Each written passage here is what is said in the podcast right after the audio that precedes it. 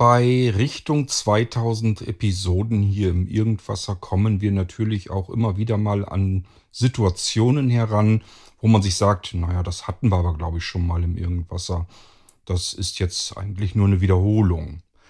Es gibt so Themen, die hatten wir tatsächlich schon im Irgendwasser, vielleicht sogar nicht nur einmal, sondern zwei, dreimal.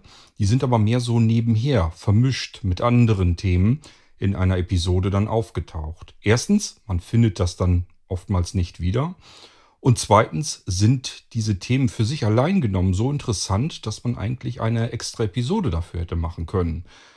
So habe ich mir auch gedacht und ähm, so komme ich auf das heutige Thema dieser Episode. Es geht um die Gewährleistungspflicht und Garantie hier im Speziellen bei uns in Deutschland was ist eigentlich was und was gilt wann für wen und ähm, wo kommt das Ganze vielleicht auch zeitlich so ein bisschen her. Lass uns da ruhig mal drauf eingehen, damit wir mal so ein bisschen uns eigentlich in Erinnerung zurückrufen, wofür ist diese Gewährleistungspflicht eigentlich genau da und worin unterscheidet sie sich zur Garantie. Musik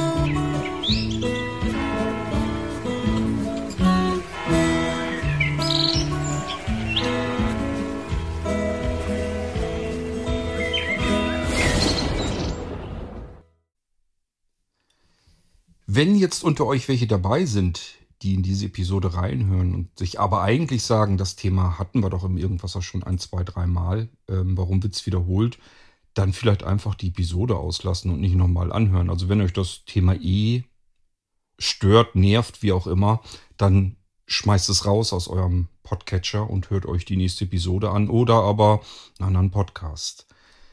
Ähm, wir hatten das Thema Gewährleistungspflicht und Garantie sicherlich schon ein, zwei, dreimal im Irgendwasser.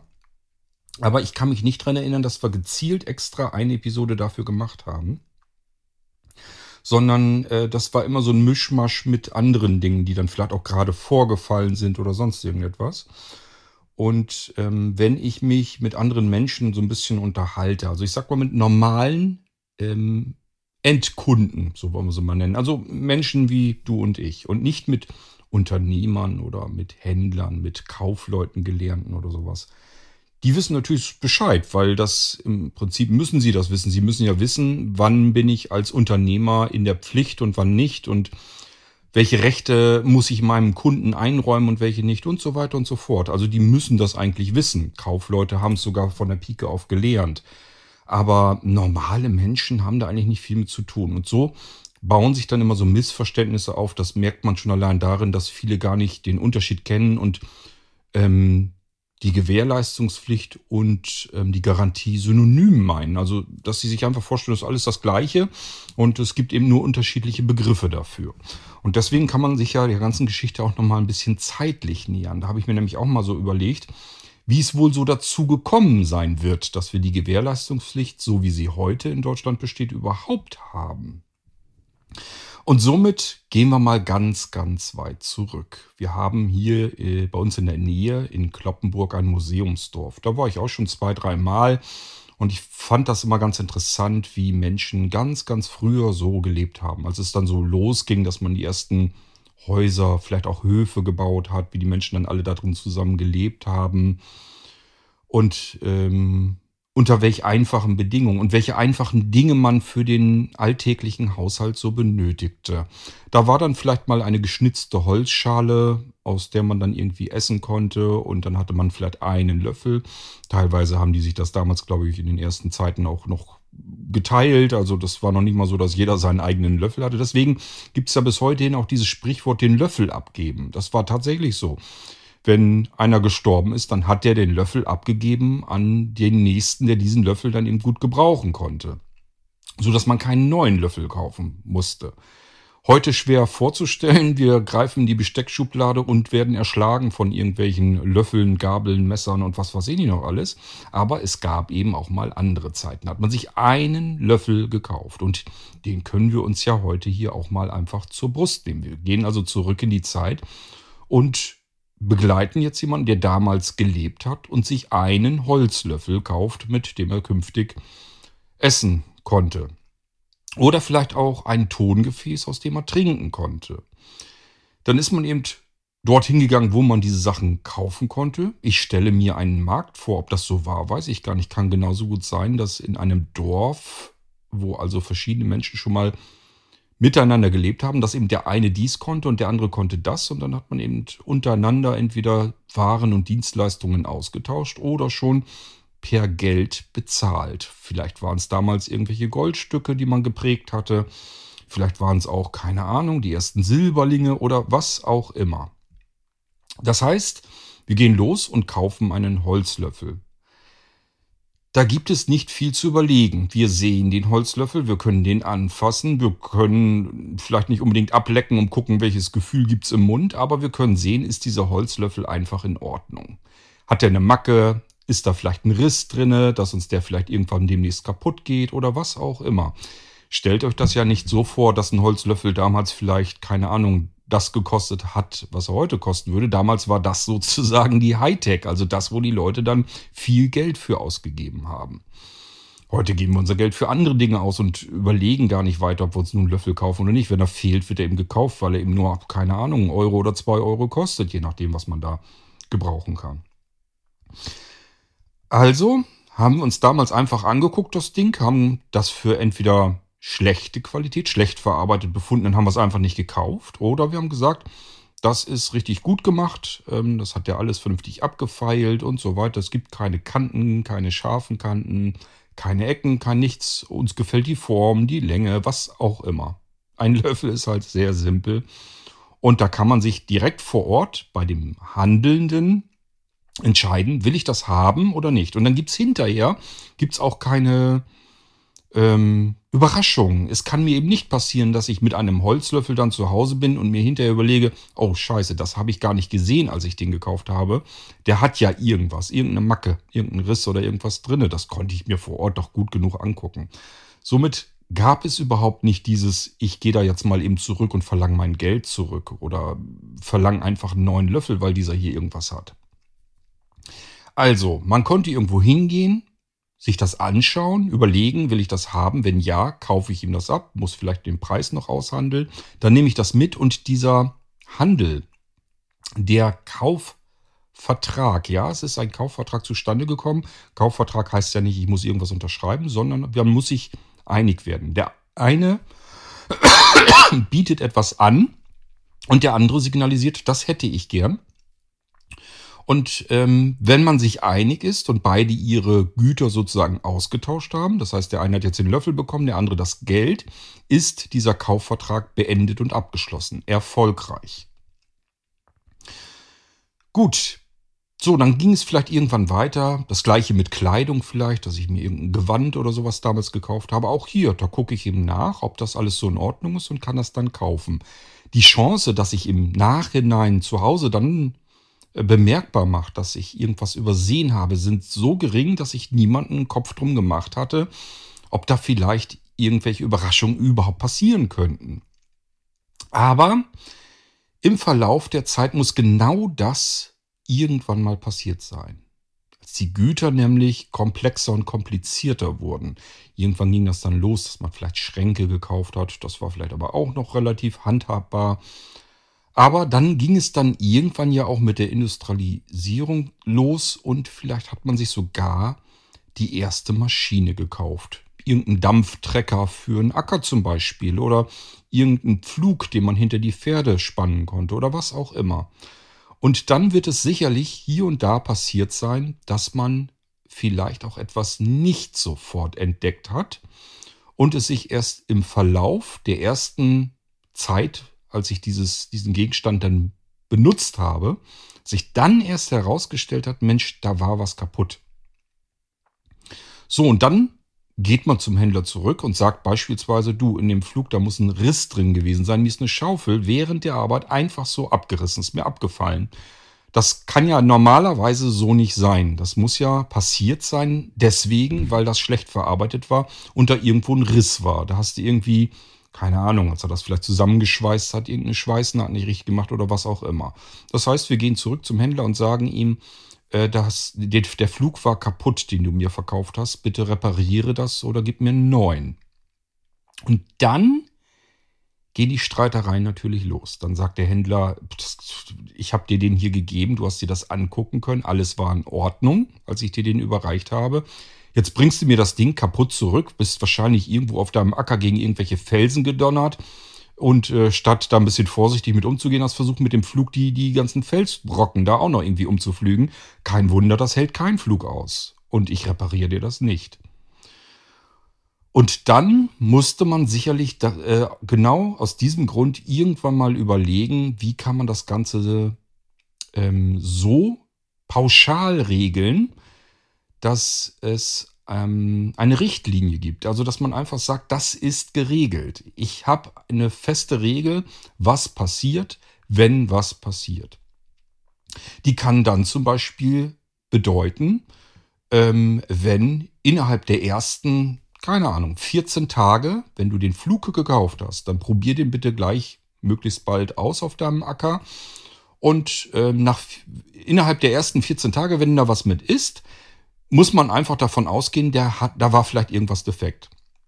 Und dann hast du ein Anrecht darauf, entweder einen neuen Flug zu bekommen als Austausch oder dass der Händler, der dir den Flug verkauft hat, den richtet. Also das ganze Ding wieder anschweißt und da eben nochmal vielleicht eine ganze Ecke Zeit reinsemmeln muss, um das wieder in Ordnung zu bringen. Aber es ist jetzt geregelt. Das heißt, ähm, es gibt ein Gesetzbuch, da steht drin, innerhalb von 14 Tagen, wenn was passiert, dann ähm, muss der Verkäufer das in Ordnung bringen und danach ähm, ist das Ding dann ge äh, gegessen. Da muss man einfach davon ausgehen, jemand hat im Alltagsbetrieb mit dem Ding gearbeitet, hat alles funktioniert, der Flug ist in Ordnung.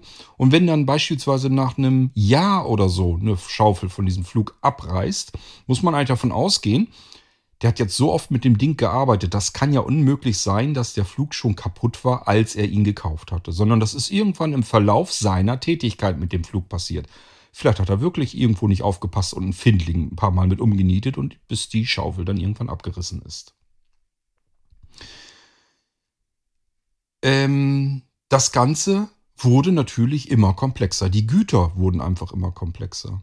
Und plötzlich haben wir es mit Maschinen und Geräten zu tun, in die wir auch gar nicht richtig reingucken können, wo wir auch nicht davon ausgehen können, dass selbst wenn jemand reingucken könnte, dass er deswegen versteht, was er da sieht. Denk mal an einen Pkw, an ein Automobil. Ende der Ende des 19. Jahrhunderts, als das dann ähm, äh, auf die Kunden zuging, dass die Leute gesagt haben, das ist wie äh, Hexenwerk, dass plötzlich eine Kutsche von ganz alleine fährt. Und was machen wir da? Das ist, sicherlich war das damals schon ein absolutes Luxusgut und sündhaft teuer. Was machen wir denn da, wenn so etwas innerhalb der ersten Gebrauchszeit kaputt geht oder irgendetwas daran kaputt geht? Dann haben wir immer den Streitfall, der Verkäufer wird sagen, du, als ich dir das gegeben habe, als du den Wagen hier abgeholt hast, war das alles in Ordnung. Ich habe das hier alles von Hand zusammengebaut mit mühseliger Arbeit ähm, und habe auf alles sehr viel Wert gelegt, habe aufgepasst, dass da keine Fehler reinkommen. Das Ding war garantiert fehlerfrei. Jetzt bringst du mir nach Zeit X das Ding hier kaputt zurück und sagst einfach, das war schon kaputt, als du es gekauft hast. So geht's ja nicht. So, und durch diese Komplexität ist man dann irgendwann dazu übergegangen zu sagen, es muss ja irgendwie ein Beweis da stattfinden. Das heißt, wenn der Kunde jetzt ähm, etwas zurückgeben will und behauptet, das war schon kaputt, als ich es gekauft habe. Du hast mir also ein Produkt mit einem Mangel gekauft. Ich konnte diesen Mangel leider nur nicht gleich feststellen. Der war nicht offensichtlich, der war nicht zu sehen. Eine Tür an einem Auto, also ich rede jetzt von so einem Oldtimer, eine Tür, wenn die runterhängt, Scharniere sind vielleicht oben schon halb ausgerissen und dass die Tür hängt und fällt gar nicht mehr richtig ins Schloss rein. Ja, kann man sofort sehen, kann man feststellen, kann man sagen, du, ich kaufe dir doch den Wagen so nicht ab, das bringen wir erstmal in Ordnung. Aber wenn vielleicht irgendwas im Motorraum ist, wo ich mit Sicherheit gerade zu der damaligen Zeit überhaupt keine Ahnung davon hatte, wie das Ganze eigentlich funktioniert.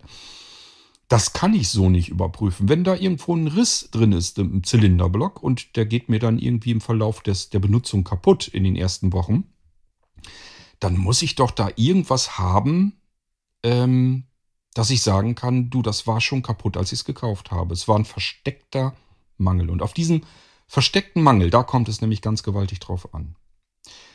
Es soll uns als normalen Kunden, als Endverbrauchern möglich sein, auch Dinge zu kaufen, wo wir nicht sofort auf Anhieb ersehen können, ob das Ganze wirklich zu 100% mangelfrei ist oder ob da irgendwo ein Mangel ist, den ich einfach nur in dem Moment nicht sehen kann. Wir nehmen es eine Nummer kleiner, wir nehmen einfach ein Gerät, also ein Computer. Und wenn in einem Computer irgendwas ist, ich kann als Beispiel euch nennen, wir haben einen Prozessor da drauf. Auf dem Prozessor bappt ein Kühlkörper und auf diesem Kühlkörper ist dann nochmal ein Lüfter. Damit der Prozessor seine Abhitze, und es wird sehr heiß in solch einem Prozessor, damit er seine Hitze loswerden kann, die dann zum Schluss hin sogar äh, abgelüftet wird durch den Propeller oder der, der darauf rotiert, muss ich aber irgendwie das Ding luftdicht verbinden an den Kühlkörper. Das heißt, zwischen dem Prozessor und dem Kühlkörper muss eine Wärmeleitung bestehen. Luft ist, was das angeht, ein ganz beschissener Wärmeleiter. Sobald da Luft dazwischen ist, wird unser Prozessor seine Wärme nicht richtig abführen können. Somit hat der Lüfter auch nichts, was er erstmal überhaupt abweglüften kann. Und der Prozessor überhitzt bis und der ganze Computer geht kaputt. Der Prozessor ähm, brennt uns regelrecht kaputt. Ähm, und diese Wärmeleitung zwischen dem Kühlkörper und dem Prozessor, das habe ich euch schon an anderen Irgendwasser-Episoden erklärt. Das ist üblicherweise ein Wärmeleit-Pad, kann aber auch eine Wärmeleitpaste sein. Also irgendwie müssen wir zusehen, dass es eine leitende Verbindung gibt zwischen dem einen Bauteil und dem anderen Bauteil, nämlich dem Prozessor und dem Kühlkörper, auf dem dann der Lüfter aufgeschraubt ist. Jetzt kann es aber passieren, dass natürlich ein Wärmeleitpad schief eingeklebt wird oder eine Wärmeleitpaste unregelmäßig, ungleichmäßig verteilt wird, sodass es auf der einen Seite ziemlich dick ist, aber dafür ist auf der anderen Seite fehlt einfach was. Das haben wir dann Lufteinschlüsse. Es ist eine riesengroße Luftblase dazwischen, sodass eine nicht, nicht, ein nicht unerheblicher Teil äh, der Fläche nicht durchgeleitet wird. Da ist dann Luft und dort kann die Abwärme eben nicht abgeführt werden, sodass insgesamt die Fläche unseres Kühlkörpers vielleicht nur noch ein Viertel oder so die Wärme aufnehmen kann und drei Viertel äh, ist von Luft unterbrochen, kann die Wärme nicht ab, äh, abnehmen und somit überhitzt unser Prozessor nun wieder. Wenn wir das aber haben als Endkunden, stellt euch mal vor, ihr kauft euch ein Notebook oder ein Computer oder irgendetwas. Wie wollt ihr das kontrollieren? Wie wollt ihr bei diesem Prozessor, ähm, da müsstet ihr im Prinzip den Lüfter abmontieren, den Kühlkörper und euch diese Wärmeleitung angucken. Und selbst dann müsstet ihr wissen, wie sieht eine Wärmeleitung denn aus, wenn sie in Ordnung ist, wenn sie intakt ist und wie sollte sie nicht aussehen. Das sind alles Dinge, die kann kein Mensch von mir als Endverbraucher erwarten. Das bedeutet, in diesem Computer türmt sich vielleicht ein kapitaler Schaden auf, den ich unmöglich beim Kauf kontrollieren hätte können. Und deswegen sind wir heute bei der Gewährleistung so, wie sie in Deutschland ist, nämlich der Gesetzgeber gibt uns als Endverbrauchern das Recht, ähm, dass wir, egal was wir kaufen in Deutschland, es innerhalb des ersten Halbjahres der Benutzung zum Lieferer, zum Verkäufer wieder zurückbringen können, wenn irgendetwas damit passiert, wenn irgendetwas los ist. So, jetzt haben wir aber immer noch den Fall, dass der Verkäufer natürlich sagen kann, äh, du erzählst mir hier was, als ich dir das Gerät gegeben habe. Ich habe das hier ja eingerichtet, ich habe das fertig gemacht, das ging alles wunderbar, es gab keine erhöhte Temperatur. Dieses Gerät war zum Zeitpunkt, als ich es dir übergeben habe, in dein Eigentum, in deine Hände, war dieses Gerät zu 100% garantiert in Ordnung. So, und ihr sagt euch, er ist aber nun mal innerhalb des ersten halben Jahres, meinetwegen nach vier Monaten, kaputt gegangen. Der kann doch gar nicht in Ordnung sein. Es kann doch nicht angehen, dass ein Neugerät gerade mal vier Monate hält, um dann kaputt zu gehen. Das kann doch nicht richtig sein. Beide haben jetzt eigentlich recht. Der Verkäufer sagt sich, ich habe das Ding eingerichtet, ich habe keine erhöhte Prozessortemperatur festgestellt, denn die würde man feststellen, wenn die Wärmeleitung nicht richtig funktioniert. Dann würde sie von vornherein wahrscheinlich äh, gleich nicht richtig funktionieren. Das heißt, der Prozessor wäre immer etwas zu heiß und das würde man bei einem Einrichtungsprozess, bei der Installation vielleicht schon bemerken. So, und der Verkäufer sagt sich, Ich habe nichts bemerkt. Ich habe hier das Ding ein paar Stunden im Betrieb gehabt. Der lief und funktionierte ganz brav und wunderbar. Und jetzt bringt mir der Kunde einen defekten, einen kaputten Computer zurück und ich da soll das jetzt auf meine Kosten wieder in Ordnung bringen. Das kann ja eigentlich nicht richtig sein. Ich habe doch alles geprüft. Ich bin mir der Qualität bewusst. Das Ding lief einwandfrei, als ich ihm übergeben habe. Und der Kunde hat ebenfalls recht. Er sagt sich, es kann doch nicht angehen, dass ein teurer Computer, den ich kaufe, nach vier Monaten komplett im Eimer ist, dass der Prozessor durchgeglüht ist. Gibt's doch gar nicht. Beide haben recht und deswegen hat der Gesetzgeber gesagt, ähm, innerhalb der ersten sechs Monate muss der Verkäufer dem Käufer beweisen, dass das Gerät zum Zeitpunkt der Übergabe, dass das Eigentum übergegangen ist, vollständig in Ordnung war. Und dieser Defekt, den er jetzt reklamieren möchte, ähm, auch ursächlich zum Zeitpunkt des Kaufes noch nicht bestand. So, wir haben also jetzt die Situation, kaputter Computer, Kunde kommt mit dem kaputten Computer zum Verkäufer und sagt, ähm, dieser Computer ist kaputt. Der war mit Sicherheit schon nicht in Ordnung, als ich ihn gekauft habe. Bitte wieder in Ordnung bringen. Und der Verkäufer ist sich aber eigentlich sicher, dass er den Rechner überprüft hat. Da war nichts mit. Zum Zeitpunkt des Kaufes war alles in Ordnung. Weiß denn ich, was der Kunde da gemacht hat? Vielleicht hat er rumgebastelt. Einfach neugierig mal einen Prozessor runtergenommen. Dabei die Wärmeleitpaste natürlich mit Lufteinschlüssen wieder draufgepappt. Kann ja alles möglich sein. Möglich ist alles. Man soll nichts ausschließen. Aber der Gesetzgeber hat sich eingemischt und gesagt, wir brauchen eine feste, verlässliche Regelung. Also, lieber Verkäufer, wenn du der festen Ansicht bist, dein Kunde ist zu Unrecht bei dir und hat selber Mist gebaut, dann weise ihm das nach. Wenn du einen Beweis hast, ist ja alles in Ordnung. Dann geben wir dir recht. Wenn du keinen Beweis hast, dann hast du nichts in der Hand und dann hat der Kunde recht. Das ist die Regelung, die wir in Deutschland haben. Die ersten sechs Monate bin ich als Verbraucher immer auf der sicheren Seite. Kann überhaupt nichts passieren, weil das typischerweise alles Dinge sind, die kann man gar nicht beweisen. Die kann man einfach nicht nachweisen. Klar könnte jetzt der Händler kommen und sagen, hier, Protokoll habe ich extra ausgedruckt, ist zu deinem Computer. Du siehst hier die Prozessorlast, hier ist äh, die Temperatur des Prozessors drinne. Der lief in völlig normalen Bahnen drinne, der war kein einzelnes Grad überhitzt, dann kann man immer noch sagen, ja, vielleicht war das damals noch nicht so schlimm und diese Luftblase in der Wärmeableitung äh, hat sich erst ein, zwei, drei Tage später bei mir erst eingestellt, aufgebaut. Kann ja alles sein. Äh, dann ist es aber immer noch nicht in Ordnung, weil das pa passiert ja nicht von alleine, sondern das ist einfach von alleine, ähm, also später erst passiert. Es muss also schon bestanden haben, das Problem, als ich ihn gekauft habe. Da gibt es einfach dann keine Missverständnisse mehr, wenn der Verkäufer das nicht beweisen kann, äh, dass dies jetzt ursächlich nicht schon zum Zeitpunkt des Kaufes bestanden hat, dann hat er offiziell ein Produkt mit einem versteckten Mangel verkauft. Und das, und zwar nur das, genau das ähm, ist das, wo, wo die Gewährleistungspflicht äh, den Verbraucher schützen soll. Sie soll den Verbraucher nicht davor schützen, dass ein Gerät innerhalb von zwei Jahren vielleicht kaputt gehen könnte bei ihm dann während des Betriebes. Also während er den Computer benutzt, kann so ein Computer innerhalb der ersten zwei Jahre tatsächlich kaputt gehen.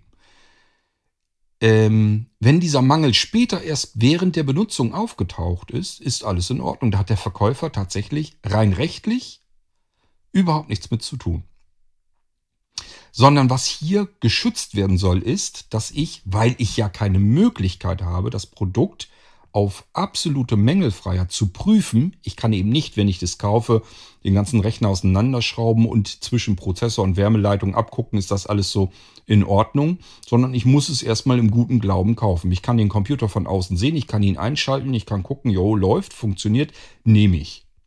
Aber ob die Wärmeleitung vielleicht eine Macke hat, kann ich in dem Moment nicht nachprüfen. Und das ist genau der Nachteil, der durch die Gewährleistungspflicht ausgeglichen werden soll.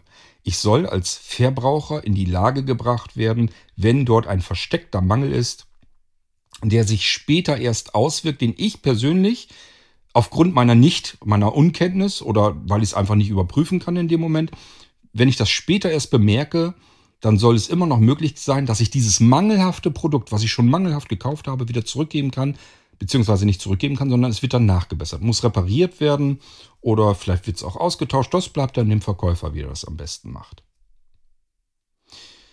So, das ist das, was die Gewährleistungspflicht machen soll. Und jetzt fragt man sich natürlich, Moment mal, die Gewährleistungspflicht in Deutschland, so viel habe ich ja nun auch schon mitgekriegt, die ist doch zwei Jahre lang. Also gilt das doch für die zwei Jahre. Jetzt hat Kurt aber gesagt, es ist eigentlich nicht dazu gedacht, dass man, wenn man einen Rechner hat und der geht nach anderthalb Jahren kaputt, dass ich den dann wieder zurückgeben kann zur Reparatur. Ähm, das ist tatsächlich ähm, vom Gesetzgeber her so auch nicht vorgesehen. Ähm, das bedeutet, nach diesem ersten halben Jahr, also wir sind in der Gewährleistungspflicht, die Gewährleistungspflicht insgesamt dauert zwei Jahre. Die ersten sechs Monate davon, von diesen zwei Jahren, muss der Verkäufer dem Käufer beweisen, dass das Gerät zum Zeitpunkt des Kaufes einwandfrei in Ordnung war. Mangelfrei. Es geht um die Mangelfreiheit. Auch keine versteckten Mängel sollte das Ding dann gehabt haben. Das muss er, muss der Verkäufer beweisen. Das kann er normalerweise nicht. Also, was macht ein guter Verkäufer? Er sagt sich, alles kein Problem. Es tut mir leid, dass Sie diese Unannehmlichkeiten hatten. Nehmen Sie sich bitte ein neues Produkt, einen neuen Rechner aus dem Regal. Oder aber ähm, ich repariere Ihnen das mal eben schnell. Ich bringe das wieder in Ordnung. Kommt ein neuer Prozessor drauf, neue Wärmeleitpaste, neuer Kühlkörper, neuer Lüfter, beziehungsweise die Teile kann er ja meist noch benutzen. Aber den Prozessor wird er vielleicht austauschen und ein neues Wärmeleitpad kommt auch rein. Dann baut er das Ganze wieder zusammen. Wir können es im Idealfall, können wir unseren Rechner, und zwar unseren Rechner, den wir auch schon vielleicht fertig eingerichtet haben, vielleicht unsere ersten Programme installiert haben und so weiter und so fort, können wir einfach weiter benutzen, weil der Verkäufer sich gesagt hat, Innerhalb des ersten halben Jahres kann ich nichts machen, kann ich sowieso nichts nachweisen, dass das Ding in Ordnung war. Ich bin zwar selbst vielleicht sogar der Meinung, es war alles in Ordnung, als ähm, der Kunde den Rechner bekommen hat, aber es hilft nichts. Ich kann es nicht beweisen. Also bin ich dann so oder so sehr freundlich und sage dann einfach, ist doch überhaupt kein Problem, ich tausche es aus, weil ich komme eh nicht drum rum. Es gibt ein paar Pappnasen, die äh, versuchen es dann trotzdem. Ich erzähle euch die Geschichte ja immer wieder gerne. Das hatte ich hier mit einem Rasenmäher, als wir hierher gezogen sind und unser Eigentum, also unser Haus hier, unser altes gekauft haben. Da hat man natürlich auch hinten Gra äh, Gras mit drin, also einen Garten mit Rasen aber kein Rasenmäher, weil wir den bei unserer Wohnung äh, nie gebraucht hätten und somit hatten wir keinen. Hier gab es einen Rasenmäher, der stand im Schuppen. Es war aber so ein Elektroding mit einem Kabel, was schon dreimal durchgeschnitten und mit Isolierband wieder und zugetüdelt war. Also so ein Scheiß wollte ich dann beim besten Willen nicht. Also wir in den Baumarkt rein und einen Rasenmäher gekauft. Sollte nicht zu teuer sein, sollte aber ein Selbstfahrer sein, damit man nicht so schwer schieben muss. Ich selbst konnte gar keinen Rasen mehr mähen. Ich habe früher immer Rasen gemäht, jetzt kann ich das längst nicht mehr mangels Sehkraft. Aber diejenigen, die dann Rasen mähen würden, sollten sich zumindest damit nicht abschleppen. Das Ding sollte also ein Selbstfahrer sein. So getan, gesagt, getan ins Auto rein damit. Und ähm, dann hatte ich hier jemanden, der hat mir das dann gemacht, also den Rasen gemäht. Und das hat, ich glaube, einmal konnte er den Rasen mähen, aber auch den schon nicht ganz. Das Ding ist also innerhalb der ersten nicht mal Stunde Betrieb kaputt gegangen. Dieses Selbstfahrende, äh, also der Antrieb, war kaputt. Der ging nicht. Nun hätte man, wenn der älter gewesen wäre, hätte man das Ding selbst aufgeschraubt und geguckt, was ist. Kann nämlich gut sein, dass es vielleicht nur ein Keilriemen ist, der runtergegangen ist oder gerissen ist, eben austauschen, fertig. Aber ich habe mir natürlich auch gesagt, das Ding ist quasi gerade aus der Verpackung raus, hat noch nicht mal eine Stunde Betrieb hinter sich und geht schon nicht mehr. Ärgerlich ist es sowieso, man packt das Ding ins Auto rein, muss es wieder zum Baumarkt wieder zurückbringen. So, und dann kam das, wo ich gedacht habe, das kann ja wohl nicht angehen, weil ich ja nun Kaufmann äh, gelernt habe. Und ähm, der Baumarktleiter ernsthaft mir sagte, ähm, den würden sie, könnten sie zwar einschicken, aber die Reparatur müsste ich selbst bezahlen. Denn aller Wahrscheinlichkeit nach habe ich irgendwas beim Reinigen verkehrt gemacht und deswegen ist der Antrieb kaputt wo ich bloß gesagt habe, wie soll ich denn beim Reinigen was kaputt machen, ähm, wenn ich gar nicht dazu gekommen bin, den Rasenmäher zu reinigen, weil er noch gar nicht fertig war mit der Arbeit. Das interessierte den Baumarktleiter nicht. Er wollte das Problem schlicht und ergreifend auf mich als Verbraucher abwälzen. Und zwar komplett. Der Schaden sollte bei mir hängen bleiben. Und ich habe mir gesagt, ich gehe mit meinen Kunden ja auch nicht so um. Wenn die irgendwas haben, dann kümmere ich mich drum und bringe das in Ordnung. Ähm, allein schon, weil man vom Gesetzgeber so dazu verdonnert wird. Dafür ist unsere Gewährleistungspflicht nämlich exakt da. Also mir da auch gesagt, ähm, wenn Sie meinen, dass Sie damit durchkommen, dann probieren Sie das bitte aus. Äh, ich lasse Ihnen den Rasenmäher da. Sie können ihn ja schon mal reparieren lassen. Und wer dann diese Reparatur bezahlt, das können wir dann ja anschließend, anschließend sehen. So, das heißt, wir haben den Rasenmäher das ist schon lange her, aber ich meine, das war so gewesen. Wir haben den, glaube ich, nicht wieder mitgenommen, sondern den Rasenmäher wirklich da gelassen. Der sollte dann repariert werden. Und dann bin ich zwei Tage später zu unserem Anwalt gegangen. Wir haben eine Anwaltspraxis, sind ganz viele ähm, Fachanwälte drin. Ich brauche sie zum Glück nicht ganz oft, ähm, um nicht zu sagen, alle paar Jubeljahre vielleicht einmal. Aber da brauchte ich einen. Und äh, dem habe ich das geschildert und er hat auch gesagt, ja, ist kein Problem. Ich setze da eben Schrieb auf, kosten Fuffi. Und ähm, damit ist das Ding wahrscheinlich schon gegessen. So, und so war es dann auch. Ähm, es dauerte nicht lang. Nach dem Schrieb riefen sie vom Baumarkt hier an und sagten, ja, ähm, es würde ihnen leid tun, dass ich da jetzt so einen Ärger mit hätte. Natürlich würden sie die Rechnung bezahlen. Schließlich würden sie mich ja ganz gerne als Kunden behalten. Also so nach dem Motto, ja, eigentlich müssen wir es ja immer noch nicht tun, aber wir sind ja so nett und kulant und deswegen machen wir das. Wo ich bloß gedacht habe, ihr könnt erzählen, was ihr wollt, ihr kümmert euch bitte drum. Und ähm, ich will den, den, ähm, den Rasenmäher hier in Ordnung betriebsbereit haben. Wenn der später, und der ist später irgendwann, natürlich irgendwann mal kaputt gegangen, also der hat auch nicht so ewig lang gehalten, der was ist dann wirklich kaputt gegangen, aber da war das Ganze aus der Gewährleistungsverpflichtung wieder raus. Und somit war mir klar, okay, der kommt einfach ganz weg. Das lohnt sich nämlich nicht, so ein Ding dann wieder zu reparieren und kommt wieder ein neuer her. Und bis dahin wusste ich sogar, ich brauche auch keinen Selbstfahrer mehr, weil ähm, ja, das hat eigentlich nicht viel gebracht. Also dieses Selbstfahrding hat eigentlich niemand so wirklich unbedingt gebraucht.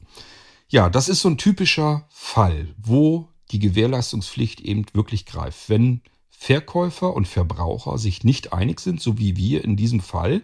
Ich habe gesagt, es kann nicht angehen, dass dieser Rasenmäher nach nicht mal einer Stunde den Antrieb schon kaputt hat. Also bitte kümmere dich drum. Und der Verkäufer hat gesagt, du kannst mir viel erzählen, den Antrieb hast du selbst kaputt gemacht und du bezahlst die Rechnung der Reparatur.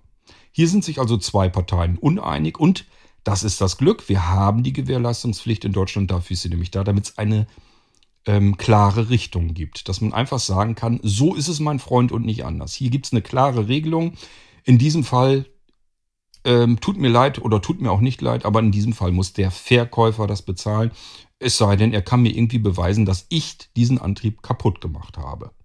So, das kann er natürlich nicht, also bleibt ihm gar nichts anderes übrig. Welche Sprüche er sich dazu noch überlegt, ist auf, kann er machen, wie er will. Hauptsache, das Ding kommt wieder in Ordnung. So, und nach diesen ersten sechs Monaten bleibt die Gewährleistungspflicht zwar bestehen, aber es passiert etwas ganz Wichtiges, Entscheidendes. Die Beweispflicht dreht sich um, um 180 Grad. Also, wir hatten eben eine Beweispflicht eigentlich, wenn man so will, zum Nachteil des Verkäufers. Denn wir können als Verbraucher ganz leicht, in diesem Fall konnte ich ganz einfach mit dem kaputten Rasenmäher zum Baumarkt gehen und sagen, kümmert euch drum. Und wenn die nicht wollen, dann ist das Gesetz auf meiner Seite. Nach diesen ersten sechs Monaten wäre genau das Gegenteil davon passiert. Dann wäre ich damit nämlich nicht durchgekommen. Hätten wir, wir nehmen den gleichen Baumarkt mit demselben Baumarktleiter und demselben Kunden, also mich. Ich habe also jetzt den Rasenmäher nach sieben Monaten kaputt seit dem Kauf und sage mir natürlich auch hier, äh, ich habe jetzt in diesen Summen, äh, sieben Monaten, habe ich vielleicht fünfmal Rasen gemäht, jetzt ist der Antrieb schon kaputt. Was für ein Ärger. Kann ja nicht sein. Ähm, und ich habe da auch ja nichts dran rumgewubbelt oder sonst irgendwas gemacht. Also würde ich mal sagen, das Ding ist mehr oder weniger verkapselt. Ich komme da nicht dran. Ich kann also gar nichts kaputt machen oder sonst irgendetwas. Ich bringe den da mal hin. Ähm, dann sollen die den bitte fertig, machen. Ich habe ja Gewährleistungspflicht. Zwei Jahre. Nach sieben Monaten ist also voll drinne. Dürfte ja kein Problem sein. Wenn man jetzt die gleichen Parteien wieder hat. Ich der, als derjenige, der sagt, kann doch nicht sein, dass ein Rasenmäher nach fünfmal Rasenmähen kaputt geht. Und ein Baumarktleiter, der sagt, ja, ist nicht mein Bier, haben sie wohl irgendwas falsch gemacht. Bei der Pflege des Rasenmähers haben sie irgendwie falsch gereinigt oder was auch immer. Deswegen ist der Antrieb kaputt gegangen. Jetzt hätte es an mir gelegen, im siebten Monat, dem Verkäufer, also dem Marktleiter, zu beweisen, dass der Antrieb schon zum Zeitpunkt meines Kaufes, also vor sieben Monaten, schon kaputt war. So, und dann kann man sagen, ja, war ja nicht kaputt. Ist ja sieben Monate, hat es ja funktioniert. Dann kann ich aber, kann man aber immer noch meinen, die Ursache darin, da war irgendwas faul. Zum Beispiel war vielleicht der Riemenantrieb ähm, brüchig, kaputt, war ein Riss drin, ist jetzt ganz abgerissen, ähm, war nicht richtig drauf und ist deswegen immer so ein bisschen nebenher genudelt, das, bis er dann irgendwann den Geist aufgegeben hat. Was auch immer da drin nun kaputt war, hat mich an dem Moment eigentlich gar nicht interessiert. Aber der Verkäufer hätte jetzt wieder behauptet, ja, ähm, also als ich das Ding hier verkauft habe, als, als wir das hier verkauft haben, war es in Ordnung. Muss also eindeutig bei Ihnen kaputt gegangen sein. Und ursächlich war da auch nicht zum Zeitpunkt des Kaufes. Und wenn Sie anderer Meinung sind, müssen Sie es beweisen. So, und da kommt es eben drauf an. Auch hier, wie hätte ich es beweisen sollen, dass die Ursache des Defektes, dieses Antriebes, schon vor sieben Monaten bestand, zum Zeitpunkt des Kaufes. Dass es sich um einen verdeckten echten Mangel handelte, der sich jetzt nach sieben Monaten erst dahingehend ausgewirkt hat, dass der Rasenmäher jetzt endgültig kaputt war. Kann ich nicht beweisen. Und somit wäre dieser Fall in, also komplett anders ausgegangen. Hier hätte ich nichts tun können. Ich hätte nach sieben Monaten einen im Prinzip eigentlich fast nagelneuen Rasenmäher, fünfmal ein bisschen Rasen mitgemäht, schon war er kaputt. Ich hätte ja auch sein können, dass ich vielleicht, keine Ahnung, ähm, den im Herbst gekauft hätte, nächsten Frühjahr kriege ich ihn raus, dann sind die sieben Monate vielleicht um. Ich habe aber insgesamt trotzdem nur einmal Rasen gemäht. Ja, ist Pech. Dann habe ich Pech gehabt. Dann sage ich immer noch, kann nicht angehen, noch nicht mal einmal einen Rasen gemäht. Das Ding ist schon im Eimer. Oder vielleicht auch zweimal Rasen gemäht und ist kaputt. Kann aber beides ja nicht angehen. Ähm, das muss ja irgendwie in der Gewährleistung noch mit drinne sein. Das werden sie ja wohl hoffentlich mit in Ordnung bringen. Wenn man an solch einen Marktleiter gerät, der sich so auf die Hinterbeine stellt und behauptet, äh, ja, haben wir nichts mit zu tun. Dann sieht man alt aus, auch als Verbraucher, trotz der Gewährleistungspflicht. Weil nach sechs Monaten Feierabend ist mit der, der Verkäufer muss es mir beweisen. Jetzt muss ich es beweisen. Ich kann es genauso wenig beweisen wie der Verkäufer. Das Gesetz ist jetzt also trotz der Gewährleistungspflicht, die mich eigentlich ja vielleicht hätte schützen sollen, so nimmt man das ja an, ähm, schützt mich das Ganze gar nicht, sondern im Gegenteil, es, es nimmt mir eigentlich mehr den Schutz, als dass es mich schützt. Jetzt muss ich es nämlich beweisen, was ich nicht kann. Also kann ich gleich, wenn sich der Verkäufer auf die Hinterbeine stellt und sagt, habe ich nichts mit zu tun, habe ich Pech gehabt, habe ich einen defekten Rasenmäher, ähm, den ich fast nicht benutzt habe, wo ich mir sicher bin, der war schon kaputt, als ich ihn gekauft habe, aber ich kann es nicht mehr beweisen.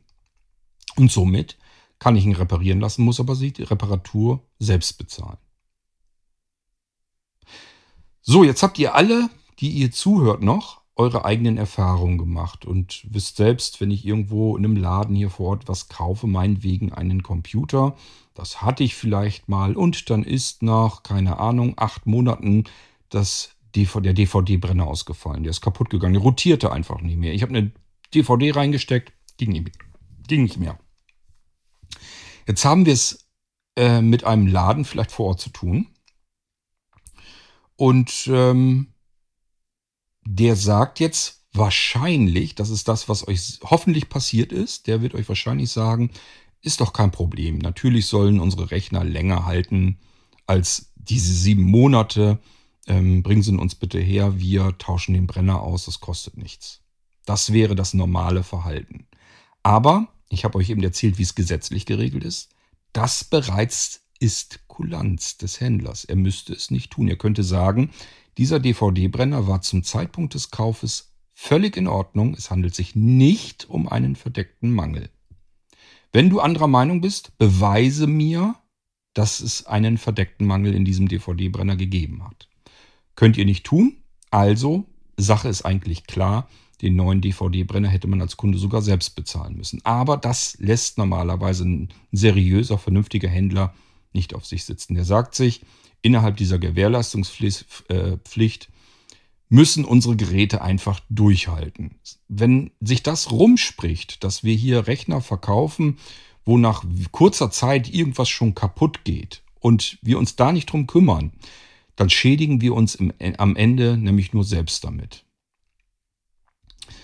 Bei mir persönlich geht das Ganze so weit, dass ich auch schon Teile ersetzt habe, wo es wirklich hirnrissig war. Also was aus kaufmännischer Sicht ähm, vielleicht, ich behaupte zwar nicht, aber vielleicht sechs Sätzen bedeutet hätte. Das heißt, wenn man einen Rechner hat und der ist schon, keine Ahnung, viel älter, mehrere Jahre und da geht irgendeine Kleinigkeit kaputt und ich bekomme das mit, dann ist es schon ein, zwei, dreimal äh, vorgekommen. Ich weiß gar nicht, wie oft es wirklich ist, aber ich weiß, dass ich es ein paar Mal gemacht habe, dass ich das Teil einfach trotzdem kostenlos ersetzt habe. Also, ähm, wenn jemand nach zehn Jahren einen Blinzeln-Rechner hat und da fällt zum Beispiel ein DVD-ROM-Laufwerk aus, dann ist das für mich ehrlich gesagt so ein bisschen wie so ein gefundenes Fressen. Weil, was meint ihr denn, was passiert, wenn man jemanden, der einen Rechner bei euch gekauft hat, und nach zehn Jahren geht das DVD-Laufwerk kaputt und ihr sagt, kein Problem, tausche ich dir aus, ich gebe dir ein neues. Da rechnet kein Mensch damit. Und wenn sich so etwas herumspricht, dann ist das die beste und günstigste Werbung, die man sich eigentlich ähm, kaufen kann. Wenn sich das rumspricht, dass jemand sagt, du, ich habe bei dem und dem Rechner gekauft, äh, da ging zwar mal was kaputt, da war der Rechner aber schon so alt, dass er sowieso eigentlich fast verschrottet werden sollte. Aber der Händler hat mir das allen Ernstes immer noch ersetzt. Das hätte ja sonst niemand gemacht. Also ich kann denen nur empfehlen, wenn du da mal irgendein Problem mit dem Rechner hast, der kümmert sich wenigstens drum. Und deswegen mache ich das so gern. Wenn jetzt irgendwie, keine Ahnung, nach x Jahren, was weiß denn ich, Bluetooth oder WLAN in diesem Rechner ausfällt, dann schicke ich einen Stick hinterher. Ein WLAN-Stick für 10 Euro oder so schicke ich eben per Briefkuvert hinterher und sag, steck rein, hast du wieder WLAN. Das Thema ist erledigt. Und der Rechner, lasst den 8, 9, 10 Jahre alt sein, wenn das WLAN da drin kaputt gegangen ist und der steckt jetzt einfach den Stick rein, völlig kostenlos, ohne jene Probleme. Und ich suche ja dann auch noch Sticks aus, da wo man keine Treiber installieren muss, die also von, die also autokonfigurieren sind.